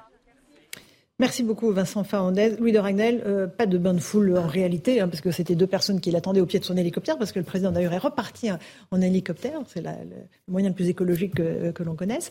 Euh, sur le fond, euh, il continue ses déplacements, il ne lâche pas, et les manifestants, pareil, font pareil de leur côté. Hein. Absolument, c'est vraiment une stratégie du bras de fer. D'ailleurs, ils ont Emmanuel Macron comme les manifestants le même slogan, on ne lâche rien. Emmanuel Macron l'a rappelé à Notre-Dame de Paris, c'est ma devise, et les manifestations le disent également, et le disent également également aussi à tous ces ministres, puisque derrière les déplacements des ministres euh, qui sont euh, perturbés, en fait, c'est Emmanuel Macron à chaque fois euh, qui est visé. Donc il y a une, voilà un bras de fer qui est installé. Et euh, si on, je pense pas qu'on puisse parler de jeu, mais si c'était un jeu, euh, c'est en fait c'est le jeu de celui qui cédera le premier. Et donc Emmanuel Macron lui dit à ses ministres que maintenant il faut occuper le terrain, qu'il faut saturer l'espace. Et donc il leur demande hein, d'être très présents mhm. partout en France. Lui-même fait à peu près deux à trois déplacements par semaine en France. Il sera dans le Doubs en milieu fin de semaine. Mhm. Donc voilà. Donc pour l'instant c'est un peu il y a quelque chose d'un peu navrant, un peu désespérant, euh, puisqu'ils n'ont absolument rien à se dire. La situation ne peut pas euh, se résoudre euh, et c'est bloqué. Franck Louvrier, encore une fois, vous avez dirigé la communication de Nicolas Sarkozy. C'est une bonne solution d'aller sur le terrain, de ne pas rencontrer les Français, de les mettre très à distance et de faire des petites phrases la, mauvaise solution, ce serait de rester dans une tour d'ivoire, c'est-à-dire de ne pas aller au contact. Alors après, il faut le faire sans, sans déclaration intempestive, ce qui est le cas cette semaine, ce qui était moins le cas la semaine dernière. On sent qu'il y a une petite correction en matière de communication sur le sujet. On, mm. voit moins de on entend moins de déclarations, on voit juste une présence euh, terrain, comme on dit. Après, il varie les plaisirs. Euh, il y a, il y a des réunions de travail, il y, a, il y a, des visites surprises, euh, il y a des bains de foule. Il y en a eu quelques jours. Moi, moi, j'ai le sentiment qu'il faut quand même montrer que la République est, en, est là et mm. elle est, elle est présente sur l'ensemble des enjeux. à un moment donné, c'est sûr que contrairement à ce que disait un manifestant, euh, la loi est appliquée, euh, il y a le process législatif abouti, est allé à, à, jusqu'à la Conseil constitutionnel. Tout ça fait qu'il faut, il faut quand même que le pays avance, il faut que mmh. les, les, affaires continuent à être gérées et, et qu'il y ait de nouvelles ambitions. Donc c'est ça, je pense. Alors bien sûr que c'est un bras de fer. Mais honnêtement, euh, la résistance, elle, elle, doit à un moment donné prendre conscience que mmh. l'État est installé et, il est légitime. Bien sûr. Euh, Éric Nolot, votre sentiment? Moi, je vois beaucoup de sujets d'inquiétude dans cette séquence. D'abord que les déplacements d'un président de la République deviennent problématiques. C'est quand même pas mmh. un signe de démocratie en, en grande santé. Deuxième motif d'inquiétude qu'un manifestant puisse dire que le Conseil constitutionnel a enterré la démocratie. Alors là, quand même, euh, ça, ça va très très loin. Puis un troisième sujet d'inquiétude qui apparaît peut-être le moins évident, c'est que tout devient inaudible. Parce que euh, là, sur les déserts médicaux, on peut pas dire que c'est un petit sujet. C'est un sujet très important pour des millions de, Français. Euh, sur un autre sujet, le, le, le, débat entre assistanat et travail, à mon avis, c'est un sujet crucial. Tout ça passe à l'as, tout ça devient inaudible parce qu'on n'entend que des bruits de casseroles. Mmh. Donc je trouve que c'est trois mauvais signes euh, adressé à la démocratie. Je trouve que la démocratie française est bien malade. Autre euh, mauvais signe, Benoît Barret, c'est euh, le nombre de policiers et gendarmes qu'il faut pour assurer la, sécurité des, à la fois des ministres, des secrétaires d'État et du président sur le terrain. Alors je sais pas si c'est mauvais signe, mais vous savez que les policiers et gendarmes sont toujours là, là où ils doivent être. Aujourd'hui, vous avez une fronde sociale, vous avez des personnes qui attendent le président de la République, ses ministres ou toutes les personnes qui représentent l'État. Euh, on se rend bien compte que le président de la République, c'est quand même le président de la République. c'est une cible aussi. Pardon C'est une cible pour ces manifestants. C'est une cible, évidemment. Les policiers doivent être ici, bien, bien évidemment, pour la protection du président. Mais on se rend bien compte aujourd'hui que les policiers, ils ont aussi beaucoup d'autres missions à côté. On voit l'actualité tous les jours où on demande à des policiers, à des gendarmes d'être présents parce que le citoyen, parce que les, le citoyen, les Français, tout le monde attend beaucoup des policiers. Et on, on voit bien aujourd'hui que les policiers sont partout là où ils doivent être et quelque part ils sont aussi euh, parfois euh, là où ils devraient être moins être également. C'est-à-dire qu'on laisse un peu le champ libre aux délinquants pendant ce temps, c'est-à-dire pendant qu'ils sont mobilisés sur les manifs, François Buponi, je vois le, réagir. Encore, plus dans les périodes tendues comme celle-là, on prend euh, toutes, on, on, fait venir des forces de l'ordre d'ailleurs, mais on prend globalement toutes les forces de l'ordre des départements. Hein. Et, quand ils sont là, ben, ils sont pas ailleurs. C'est effectivement. Donc, euh, et, et, je pense que l'annulation d'un certain nombre de visites des ministres, c'est dû à ça. C'est quand les préfets disent euh, stop. Autant le président, ok, la première ministre, je veux bien. Les autres, euh, si vous pouvez arrêter un peu, parce qu'on sait plus faire. Quoi. Donc, mm. souvent les préfets disent là, on est incapable d'assurer la sécurité, donc renoncer. c'est vrai. J'ai connu ça pendant plusieurs années. D'abord, les préfectures et les préfets sont sous pression. Il faut pas se leurrer parce que il faut ramener des effectifs à l'endroit où est le ministre ministre ou, le secrétaire d'État ou le président. Mais c'est aussi, euh, je dirais, euh, la force d'un État. Mhm. C'est de pas être sous pression des manifestants. C'est qu'à un moment donné, ce bras de fer, il est institutionnel. Euh, c'est l'État qui impose sa loi et la loi de la République. C'est pas les manifestants. Donc, il faut, faut prendre en compte que derrière tout ça, c'est vrai que c'est beaucoup de moyens mais c'est aussi une forme de résistance hein, de, de l'institution euh, de notre pays face à, à des manifestations, euh, même si elles ont droit d'être. Il n'y a pas grand monde non plus qui manifeste là actuellement. Oui, mais on n'empêche pas euh, le président de la République et l'État de faire ce qu'il a à faire. Ça, ça fait partie des règles dans lesquelles on fonctionne. C'est qu'un ministre, quand il a à se déplacer, il doit se déplacer. Et il doit se déplacer dans la sérénité euh, la plus totale. Bon, ce qui n'est pas toujours facile, mais en tout cas, c'est le cas. Donc, euh, je pense qu'il faut, il faut aussi, euh, à un moment donné, prendre un peu de recul par rapport à ça et dire que bah, c'est notre fonctionnement de l'État qui doit, qui doit être préservé. D'accord. Une toute petite pause. On se retrouve dans un instant sur Europe 1 et sur CNews dans Punchline. On continue à parler de ces déplacements très compliqués, très mouvementés pour les ministres. Plusieurs d'entre eux ont été perturbés par les manifestants. À tout de suite. 18h15, on se retrouve en direct sur Europe 1 et sur CNews pour Punchline. On évoque les déplacements très compliqués pour Emmanuel Macron et ses ministres sur le terrain. Ils sont euh, en permanence euh, alpagués, euh, sollicités par des manifestants munis de casseroles. C'était le cas aujourd'hui pour Bérangère Couillard, secrétaire d'État à l'écologie. C'était un déplacement à Rochefort, en Charente-Maritime, que nous raconte notre correspondant Jérôme Rampenou. Jérôme, racontez-nous. Oui, Laurence, le programme de Bérangère Couillard a été modifié au dernier moment ce matin. Elle devait commencer par une visite du Conservatoire du littoral ainsi que de la LPO à Rochefort où l'attendaient une centaine de manifestants avec des casseroles. Finalement, on aura commencé par les plages, programme prévu l'après-midi.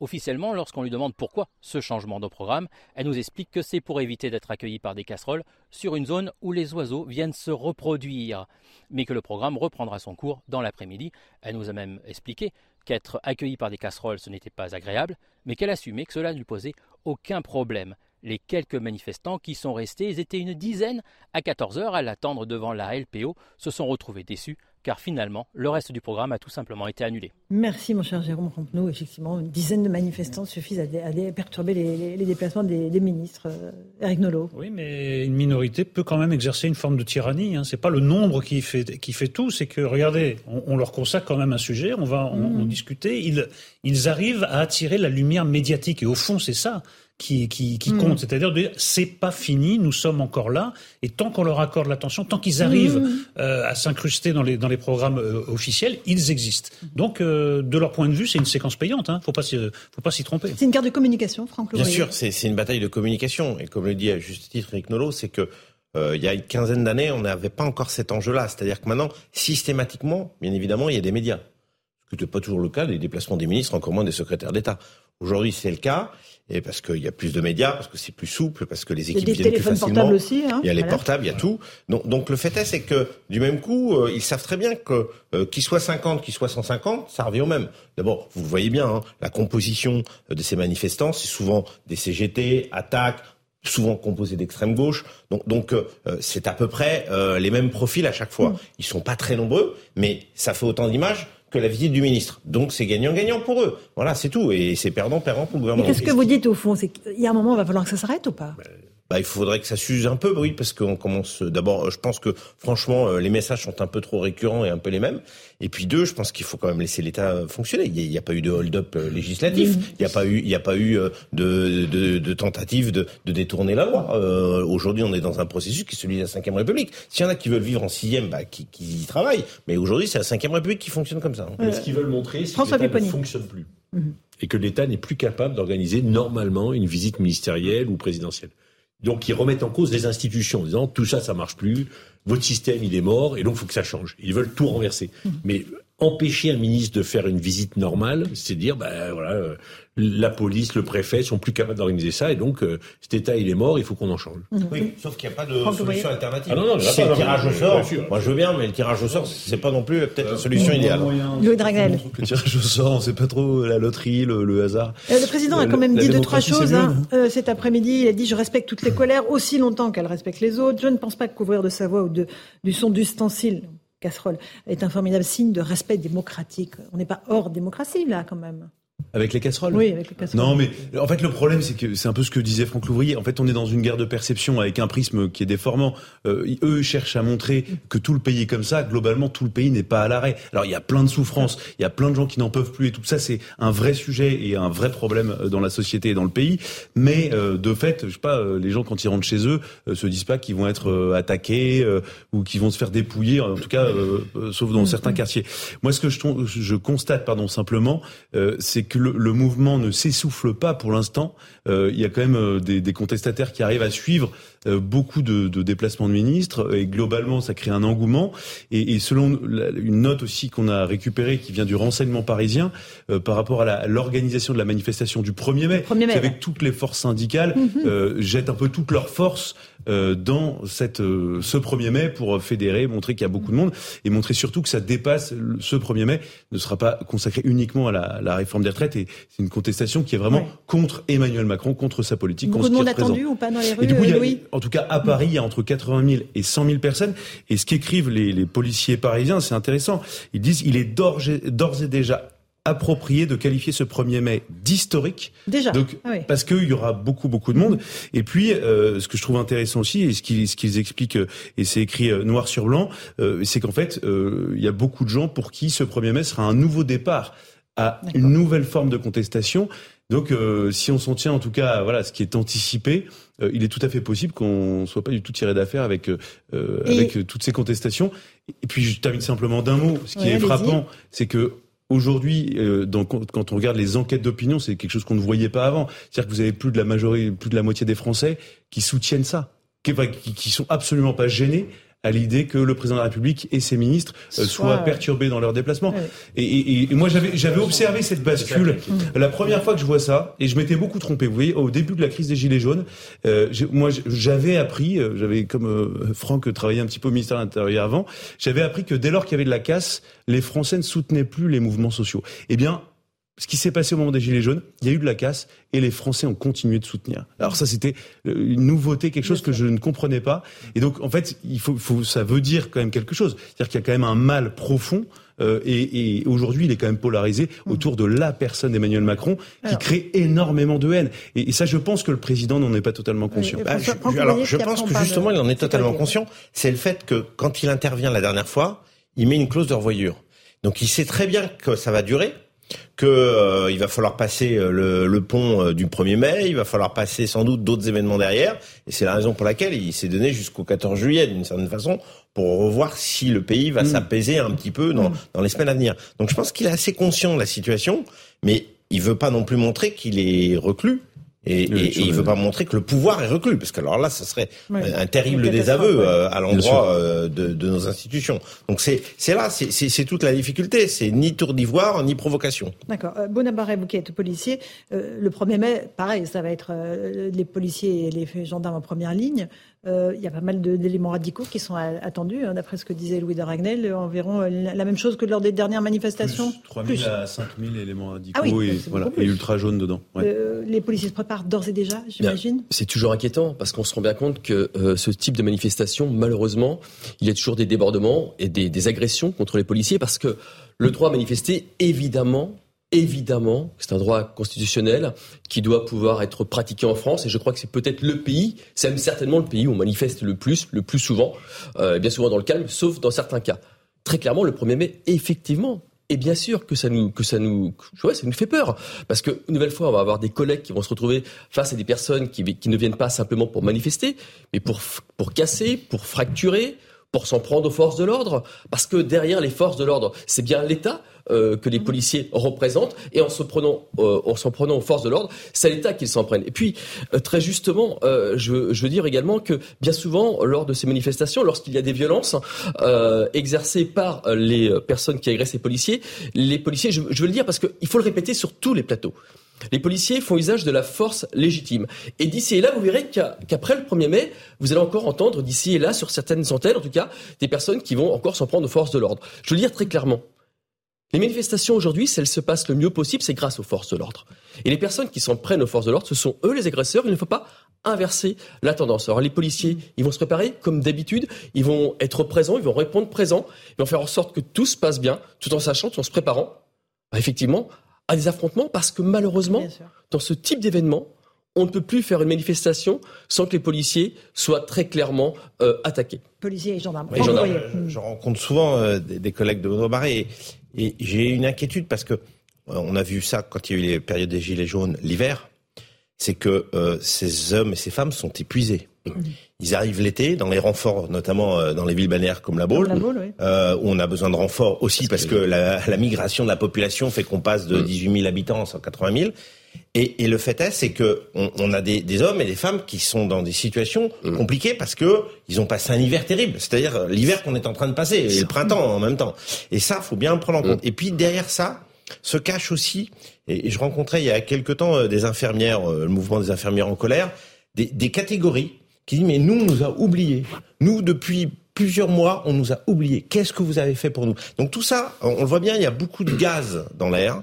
Euh, et la moindre étincelle d'un endroit ou dans un autre, que ce soit de Mayotte ou euh, dans un département du pays, peut déclencher euh, des tensions encore plus fortes. Donc euh, là, euh, la situation, elle est, elle, est, elle est vraiment inquiétante. ce, que, ce que pointe du doigt Franck Louvrier, c'est effectivement ça. C'est qu'en fait, ces, ces phénomènes, ces manifestations, ce climat social, effectivement, épuisent les policiers et les gendarmes. Mais quand je vous dis épuise, je pèse mes mots. Je pèse mes mots. Les collègues, c'est tous les jours, c'est tous les week-ends. Et c'est toujours bien souvent des manifestations extrêmement violentes. On a la Coupe du Monde de rugby au mois de septembre.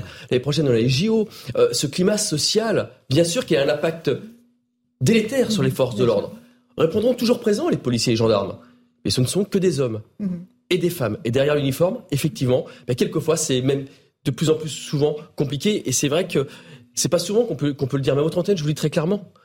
Toutes, toutes ces personnes, gendarmes et policiers, ben, sans eux, la démocratie ne tient pas. Et on voit que ils portent à bout de bras euh, cette démocratie. Absolument. Et ils ne font pas que ça. Euh, le maintien de l'ordre dans les manifestations, ils sont en prise avec la délinquance, le trafic de stupéfiants, euh, les rodéos. Les rodéos. Vous, vouliez en parler Certainement. On voit maintenant une, progression de ce phénomène dans les centres commerciaux. C'est incroyable. C'est comment réagir? Alors c'est incroyable parce que les, gouvernements, en tout cas en, en, 2018, une loi a été prise, la loi anti-rodéo. Parce qu'effectivement, le phénomène était euh, dramatique. C'est un phénomène qui était d'abord dans les cités, on l'a connu, euh, d'abord souvent la nuit dans les cités, puis ensuite le jour dans les cités, puis ensuite dans les centres-villes, et aujourd'hui dans les centres commerciaux. C'est-à-dire qu'en fait, je crois que on a dépassé le raisonnable. Enfin, les personnes qui sont montées sur ces euh, deux roues sont tous des personnes raisonnables, sont d'abord des, crétins et, surtout euh, des délinquants notoires parce que ce qu'ils font, ils mettent en, vie, en péril la vie des gens qui étaient dans les centres commerciaux. En 2022, le gouvernement a pris une nouvelle loi pour durcir les peines, notamment la confiscation de ces véhicules. Mais j'ai envie de vous dire, à un moment donné, on, constate bien que ce phénomène est de plus en plus prégnant et ça va de, mal en pis. Nous, ce qu'on dit à Alliance, c'est très simple. évidemment, on choque, on heurte. Tant mieux. Tant mieux.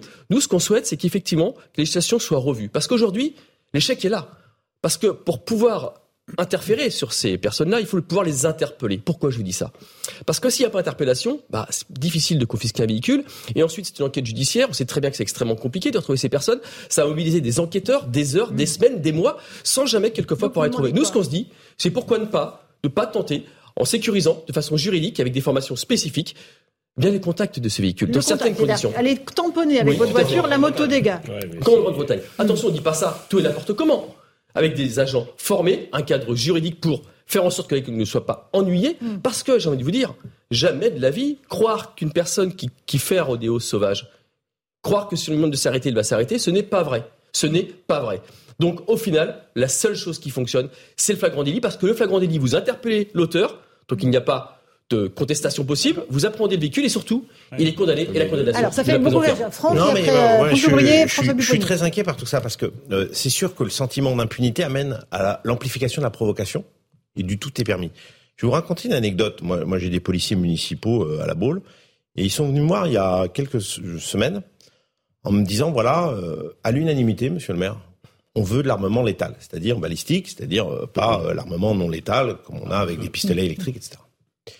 Et on s'est mis à discuter ensemble. Pour, je veux comprendre. Et, c'est normal, parce que mon devoir, euh, c'est de protéger, mmh. euh, notamment ceux qui nous protègent, et pas uniquement, euh, bien sûr, l'ensemble des, des, habitants.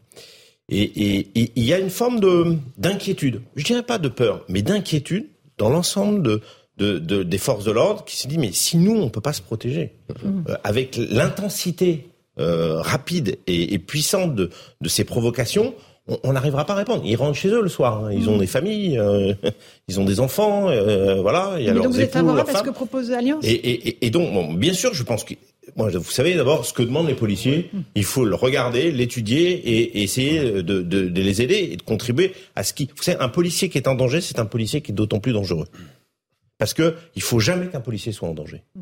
Parce que bien évidemment, c'est comme ça qu'arrivent des dérapages. On l'a vu sous certaines manifestations, notamment de force de l'ordre. Donc il faut être très euh, à l'écoute de tout ça et bien comprendre que euh, notre société, elle s'est endurcie, mais elle s'est aussi, euh, je dirais, il y a une dérive brutale de, des tensions qui existent au quotidien auxquelles il faut répondre. je, suis, je, suis, enfin, je, suis, je suis très sceptique hein, sur, effectivement, j'entends ce que vous dites sur il faut intervenir, c'est insupportable. J'ai été maire de Sarcelles pendant 20 ans, voir les rodéos et les policiers me dire on peut pas y aller parce que nous on avait connu en plus Villiers-le-Bel avec les deux jeunes morts. Mm. Bon, par contre, ce qui a été mis en place après dans les quartiers, c'est d'aller. On, connaît les jeunes, on les repère, on va les chercher le soir. Alors, il y a un problème de procédure judiciaire, je suis d'accord avec vous, mais on va les chercher le soir. Parce que on sait très bien que s'il y a un choc, qu'il y a un blessé, voire un mort, c'est huit jours d'émeute. Et dans l'état où est le pays, dans l'état où est le pays, je ne suis pas sûr que les Français soient d'accord pour accepter que, alors si c'est un grave délinquant, mais que des jeunes soient tués parce que on a voulu les interpeller, je, pense que les Français n'y sont pas prêts. Donc faut, il faut être très attentif à ça. Eric Nolot, un petit mot, puis je passe la parole pour terminer. C'était le sens de mon intervention. Je pense que ça n'arrivera pas parce que depuis le début de cette émission, on parle du, du, du climat explosif de la France s'il se passe un drame, quelles que soient d'ailleurs les circonstances de ce drame, ce sera exploité et vous ne pouvez pas savoir ce qui peut se passer. Là, vraiment, ça peut partir vraiment dans tous les sens. Donc, malheureusement, de tous les côtés de la société monte ce sentiment d'impunité qui a une partie des Français pour lesquels la loi s'applique. Et il y a des tas de catégories de Français qui, eux, ben, ne, voilà, ne, doivent pas répondre devant les tribunaux de, leur, de leurs méfaits. Alors, dernière euh, réponse de Benoît Barré, allez-y. De toute façon, quoi qu'il arrive, le policier aura tort. Si le policier ne fait pas, il a tort. Là, si euh, vous, avez, vous prenez un individu en rodéo, si le policier derrière n'arrive pas à l'interpeller, que la personne continue, renverse et tue quelqu'un dans la galerie commerciale, on dira quoi? Il a fait quoi Le policier, il a fait quoi Le flic, il a rien fait. Ça, c'est la première chose. Si le policier ne fait rien et que la personne s'enfuit et que plus loin écrase quelqu'un et tue quelqu'un, ce sera la faute du policier. Si le policier le poursuit, le suit, et si le délinquant, parce que pour moi c'est un délinquant, ah et la victime est supérieure au délinquant. Si le collègue va poursuivre ce délinquant, sans le toucher, et que cette personne va tomber plus loin, avoir un accident corporel, ce sera de la faute du policier. Alors j'ai envie de vous dire, tant que ce soit de la faute du policier, autant donner les armes législatives aux policiers pour pouvoir, pour pouvoir euh, mhm. travailler en toute sécurité. Et je vais vous dire, si demain on ne change rien, si on reste tous campés sur la position en disant non, c'est pas possible, c'est pas, possible, et eh bien vous savez quoi Et eh bien vous savez quoi Dans 6 mois, 7 mois, 8 mois, non, 2 ans, on sera au même endroit, le phénomène de rodéo aura accentué et nous aurons des blessés et des morts dans une galerie commerciale, et parce qu'on aura, on, sera resté sans rien faire. Et ça, le fait de ne rien faire, je crois que dans une société, c'est ce qu'il y a de pire. De rien faire et subir. il ne faut pas subir. Benoît Barret. On réagira sur l'émotion à ce moment-là pour prendre des décisions rapides. Allez, euh, le rappel des titres de l'actualité, 18h32, Michael Dos Santos.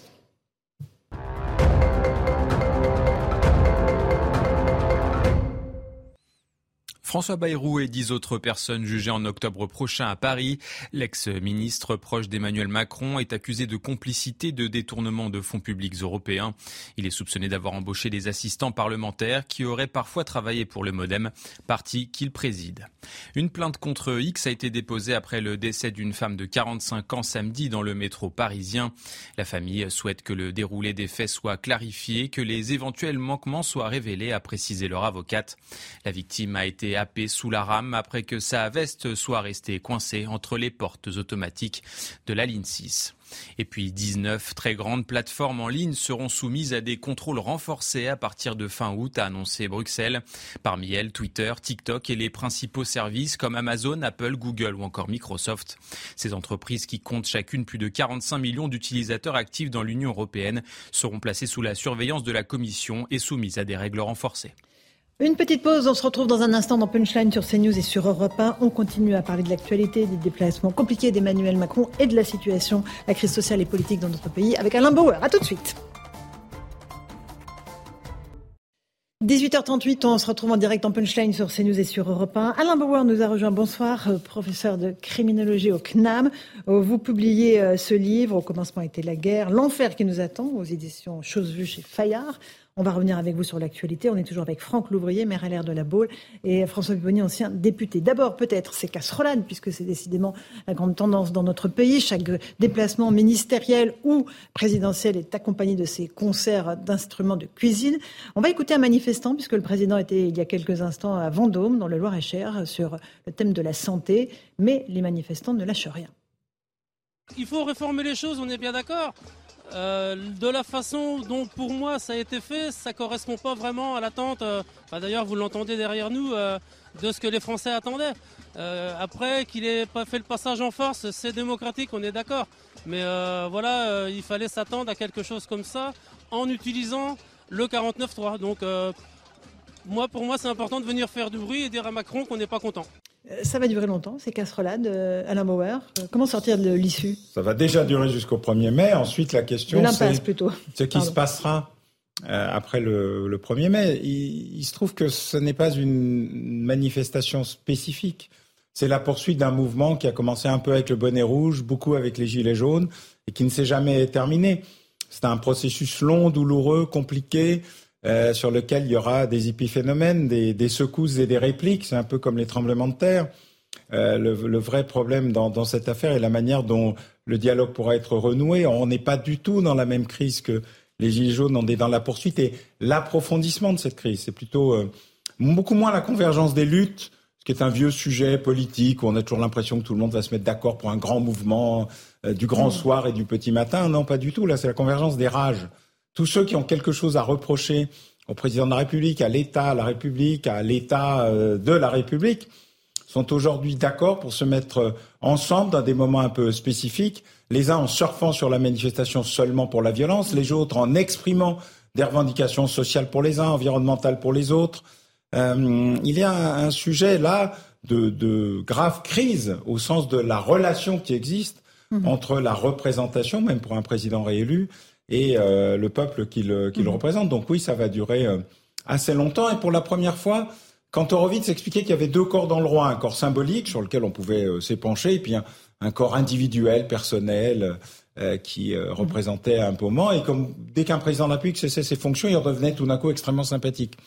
Là, on est dans la confusion de la rage contre à la fois la personnalité intime, mhm. l'individu Emmanuel Macron, et sa personnalité politique. C'est donc beaucoup plus ancré, beaucoup plus enraciné, beaucoup plus grave et beaucoup plus dangereux que d'habitude. Mmh, Franck Louvrier, vous partagez ce constat de Oui, à la fois aussi parce qu'il n'y a plus de couple exécutif. Euh, d'abord, c'est une expression que les médias et les observateurs n'utilisent plus. C'est président Premier ministre. Président Premier ministre. Euh, à l'époque de Jacques Chirac et d'Alain Juppé, on parlait encore du couple exécutif, même de Nicolas Sarkozy et de François Fillon, même si ça commençait déjà à, s'évanouir, je dirais, ce, concept-là. Pour la simple et bonne raison, c'est que d'abord il y a eu le quinquennat qui a qui a mis le même temps politique pour le président de la République et pour euh, la représentation nationale. Et puis vous avez aussi euh, le fait que Le suffrage universel direct amène à ce qu'il n'y ait qu'un seul responsable, c'est le président, il n'y en a pas d'autre. Euh, que vous changiez le Premier ministre, que vous changez le gouvernement. La preuve, c'est qu'on sait très bien qu'aujourd'hui, même la carte du remaniement n'est pas une carte de bouleversement politique. C'est juste un ajustement. Euh, la carte de la dissolution est une carte encore de bouleversement politique. La carte du référendum est encore une carte de bouleversement politique. Et c'est peut-être euh, une carte que que le président de la République devrait étudier de près parce que je pense Celle que du référendum? Ah bien sûr. Mhm. Alors, pas, pas, sur le sujet déjà passé, parce que les retraites fait, mais sur d'autres sujets. Euh, regardez, euh, euh, même le général de Gaulle en 1968, euh, il, il, part euh, lui sur l'idée du référendum, et puis en fin de compte, quelques jours après, le 30 mai, il, il utilise la dissolution. Mais ce sont des outils qui permettent aussi euh, de vivre euh, la démocratie de la Ve République. Mhm. Euh, François Pipponi, dissolution, remaniement De toute façon, à un moment, le président de la République n'aura pas beaucoup d'autres choix. S'il veut, là, il est embourbé un peu avec la réforme des retraites. on attend le 1er mai. On va voir ce qui va se passer aussi le 8 juin avec le texte de, du groupe Lyotte qui pourrait être voté à l'Assemblée nationale. Alors, je demande l'abrogation de l'article 7 de la loi, sur la retraite pour 64 ans. Bon, même ça sera symbolique, mais sera voté à l'Assemblée nationale. Et il faut qu'il reprenne la main. Alors, si effectivement les déplacements présidentiels ne lui permettent pas de reprendre la main, il n'a plus de majorité ou quasiment plus de majorité à l'Assemblée nationale. La première ministre a dit que le 49.3 ne serait plus utilisé sauf pour les mmh. textes budgétaires. Euh, il y a, suis pas sûr que ce soit quelque chose qui a été discuté. Au on, est, on est bien d'accord. En fait, c'est pas ce qu'a dit le président Macron. Euh, la, loi, la, la, loi, la loi immigration doit arriver. Mhm. Et donc, il y a un moment, il sera obligé de prendre une initiative mhm. et de se conforter, de confronter au peuple, pardon, autrement que par des, des sorties comme celle-là. Et c'est soit une dissolution, soit effectivement un référendum. Alain Bauer, euh, le retour au peuple, il est inévitable pour Emmanuel Macron, alors qu'il vient d'être élu il y a un an. On a fêté les un an de son élection hier.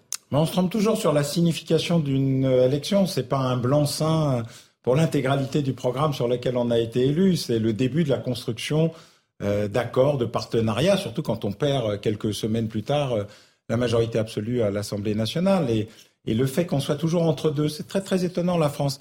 C'est un pays qui aime bien les extrêmes, tout l'un ou tout l'autre, mais qui, quand il est dans la phase de discussion, de décision, n'arrive pas à trancher. Euh, l'entre-deux, c'est faut-il un accord avec euh, euh, la droite républicaine au Parlement? Oui, non. Faut-il lancer un gouvernement d'union nationale? La guerre permettait, la guerre à nos portes permettait cette option? Oui, non. Est-ce qu'il faut discuter avec une partie de, de, la NUPES, mais la partie la plus social-démocrate, et il en reste? Oui, non. Ce qui est très étonnant, c'est d'avoir voulu faire cette réforme comme ça, alors qu'il en avait une autre qui lui permettait d'avoir des alliés dans la société. La réforme avec la retraite à point qui lui permettait de gérer euh, et le bonus pour les carrières longues, les carrières hachées, euh, les femmes, les mm. travaux difficiles, un système qui fonctionne très bien dans Agir Carco, c'est-à-dire les retraites complémentaires. Et donc cette idée de vouloir monter l'Everest en se mettant 40 kilos de chaque côté, juste pour montrer qu'on en est capable de se confronter mm-hmm. euh, à la société, à des limites comme toujours, mais euh, on n'est toujours que le représentant du peuple et pour un CDD, même renouvelable. Même renouvelable. Euh, le 1er mai, euh, les renseignements s'attendent à beaucoup de monde dans la rue, avec une présence d'éléments radicaux très importante. Il y a un véritable risque d'embrasement ce jour-là? Je crois, comme toujours, que l'erreur qui est faite, c'est de parler que des éléments radicaux et pas de la radicalisation des autres. Même si ce terme n'a pas. Les autres, c'est qui? pas, Tout le monde. Mhm. C'est-à-dire que la capacité à la société à admettre l'insulte et pas seulement l'engueulade, à admettre l'agression et pas seulement la démonstration, à admettre euh, le coup de poing et pas seulement la casserole, ou le jet de casserole plutôt que la sonorisation euh, euh, sonore portative, sont des éléments qui changent la donne.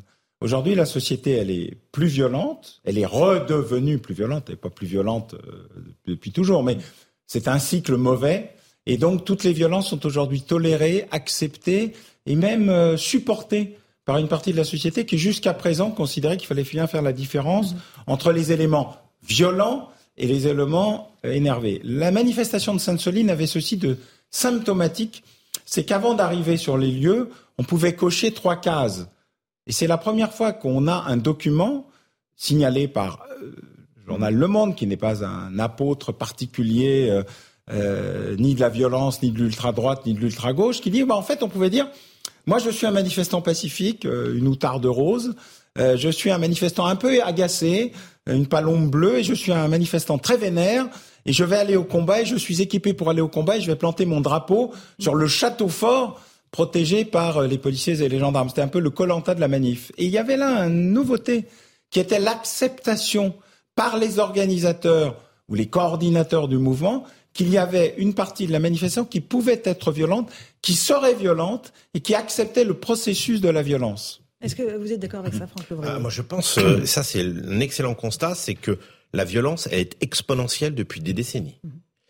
Regardez les images. Mhm. Il suffit de voir les équipements des policiers, ou là des gendarmes mobiles en l'occurrence. C'est c'est incroyable. C'est-à-dire que vous voyez bien que les tensions sont plus fortes. Je parlais de l'armement des policiers municipaux tout à l'heure. Euh, ils me le demandent parce qu'ils voient bien que la société est plus violente. Euh, ils voient bien que, en fin de compte, les tensions sont plus fortes. Aujourd'hui, euh, vous jetez pas des pavés. Hein. Vous avez vu ce qu'on envoie comme projectiles mmh, mmh. sur les forces mobiles. Donc, euh, donc voilà. Donc il y a aussi les pavés. Hein. Mais, il y a aussi les pavés, mais maintenant ils sont équipés de clous, hein, et je rentre pas dans le détail.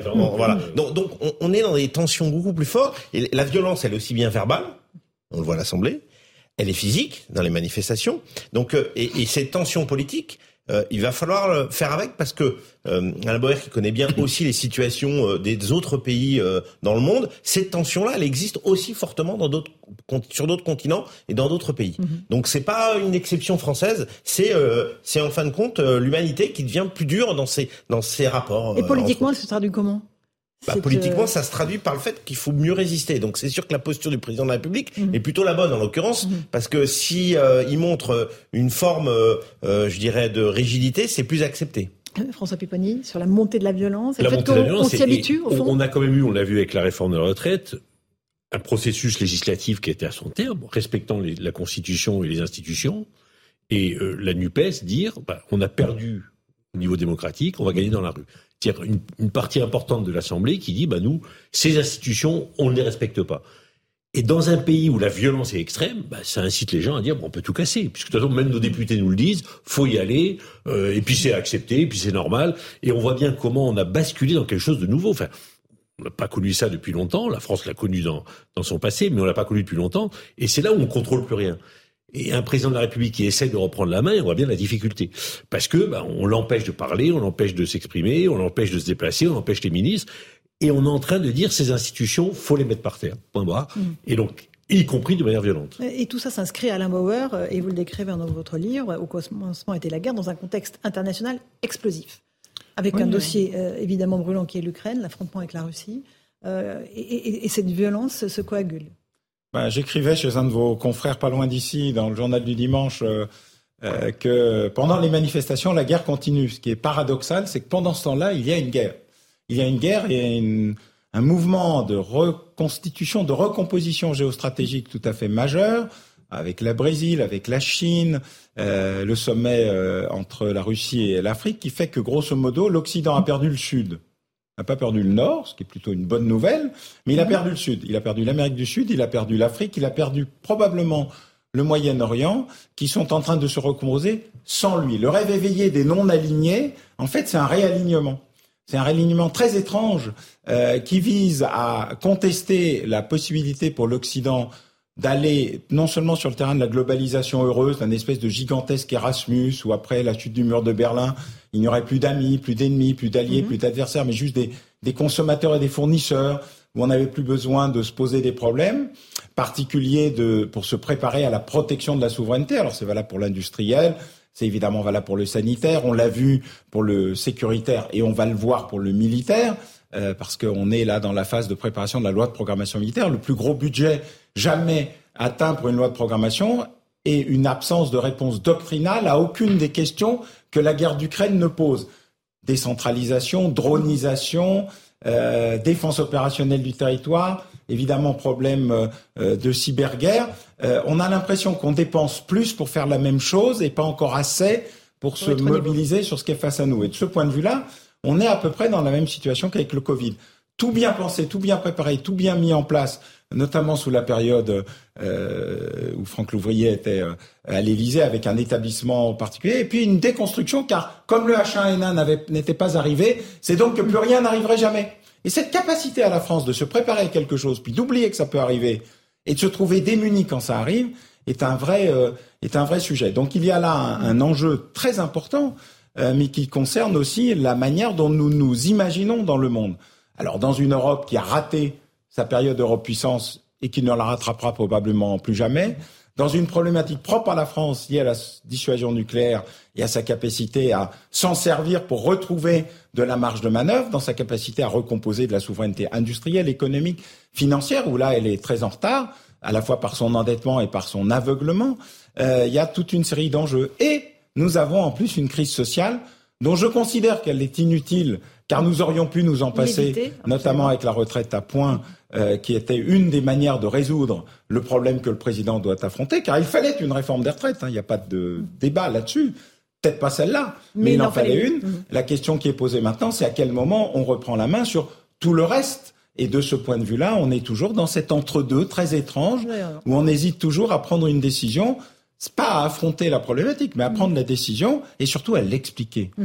Euh, le temps est un élément, euh, voilà, comme disait le président Mitterrand, pour une fois, moi qui suis un rocardien historique, il faut du donner du temps au temps. Franck Louvrier et, le président Macron étaient dans une séquence internationale très importante et, la crise en France l'a obligé à se détourner un tout petit peu de, des enjeux euh, internationaux, de la crise en Ukraine, pour s'occuper de, de, ce qui se passe dans ah, mais c'est toute l'ambivalence, la complexité d'être président de la République, c'est que votre agenda, il est pris à 99% par l'actualité internationale. Les Français vous ont pas élu en grande partie pour gérer l'international, ils vous ont élu pour être présent sur les sujets nationaux. Mmh. Et, et, et ça, c'est que la volonté euh, personnel, vraiment un tutu personnel du, du chef de l'État qui fait qu'il va rentrer dans les sujets nationaux. Sinon, il est absorbé. On le voyait en mai 68, euh, Pompidou euh, était parti, si ma mémoire est bonne, en Roumanie, non en Afghanistan. De Gaulle était parti en, en Roumanie. voilà, c'est toujours comme ça. Mhm. Et, et, moi, j'ai vu gérer des crises à la Sorbonne de l'avion qui nous ramenait des Antilles françaises, quand même,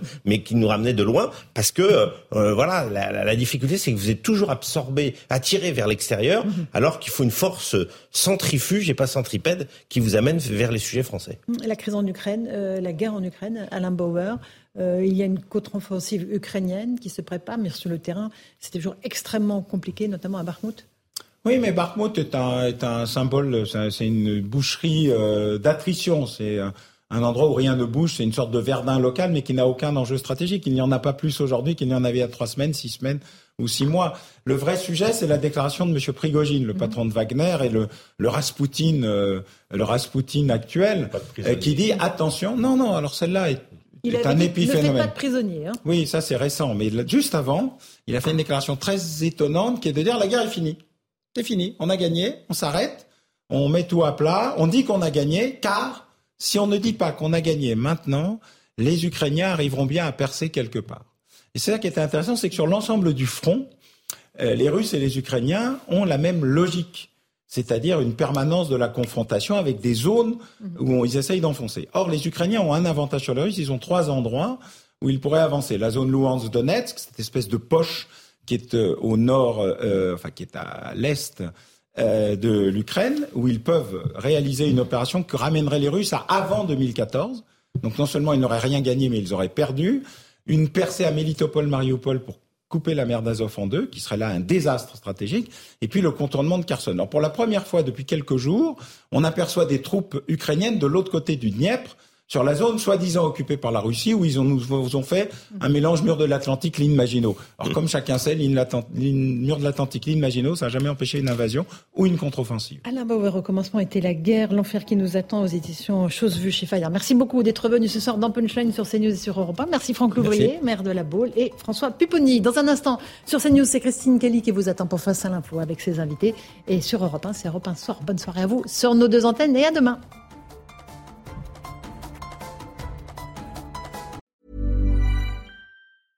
Want flexibility? Take yoga. Want flexibility with your health insurance? Check out United Healthcare Insurance Plans. Underwritten by Golden Rule Insurance Company, they offer flexible, budget friendly medical, dental, and vision coverage that may be right for you. More at uh1.com.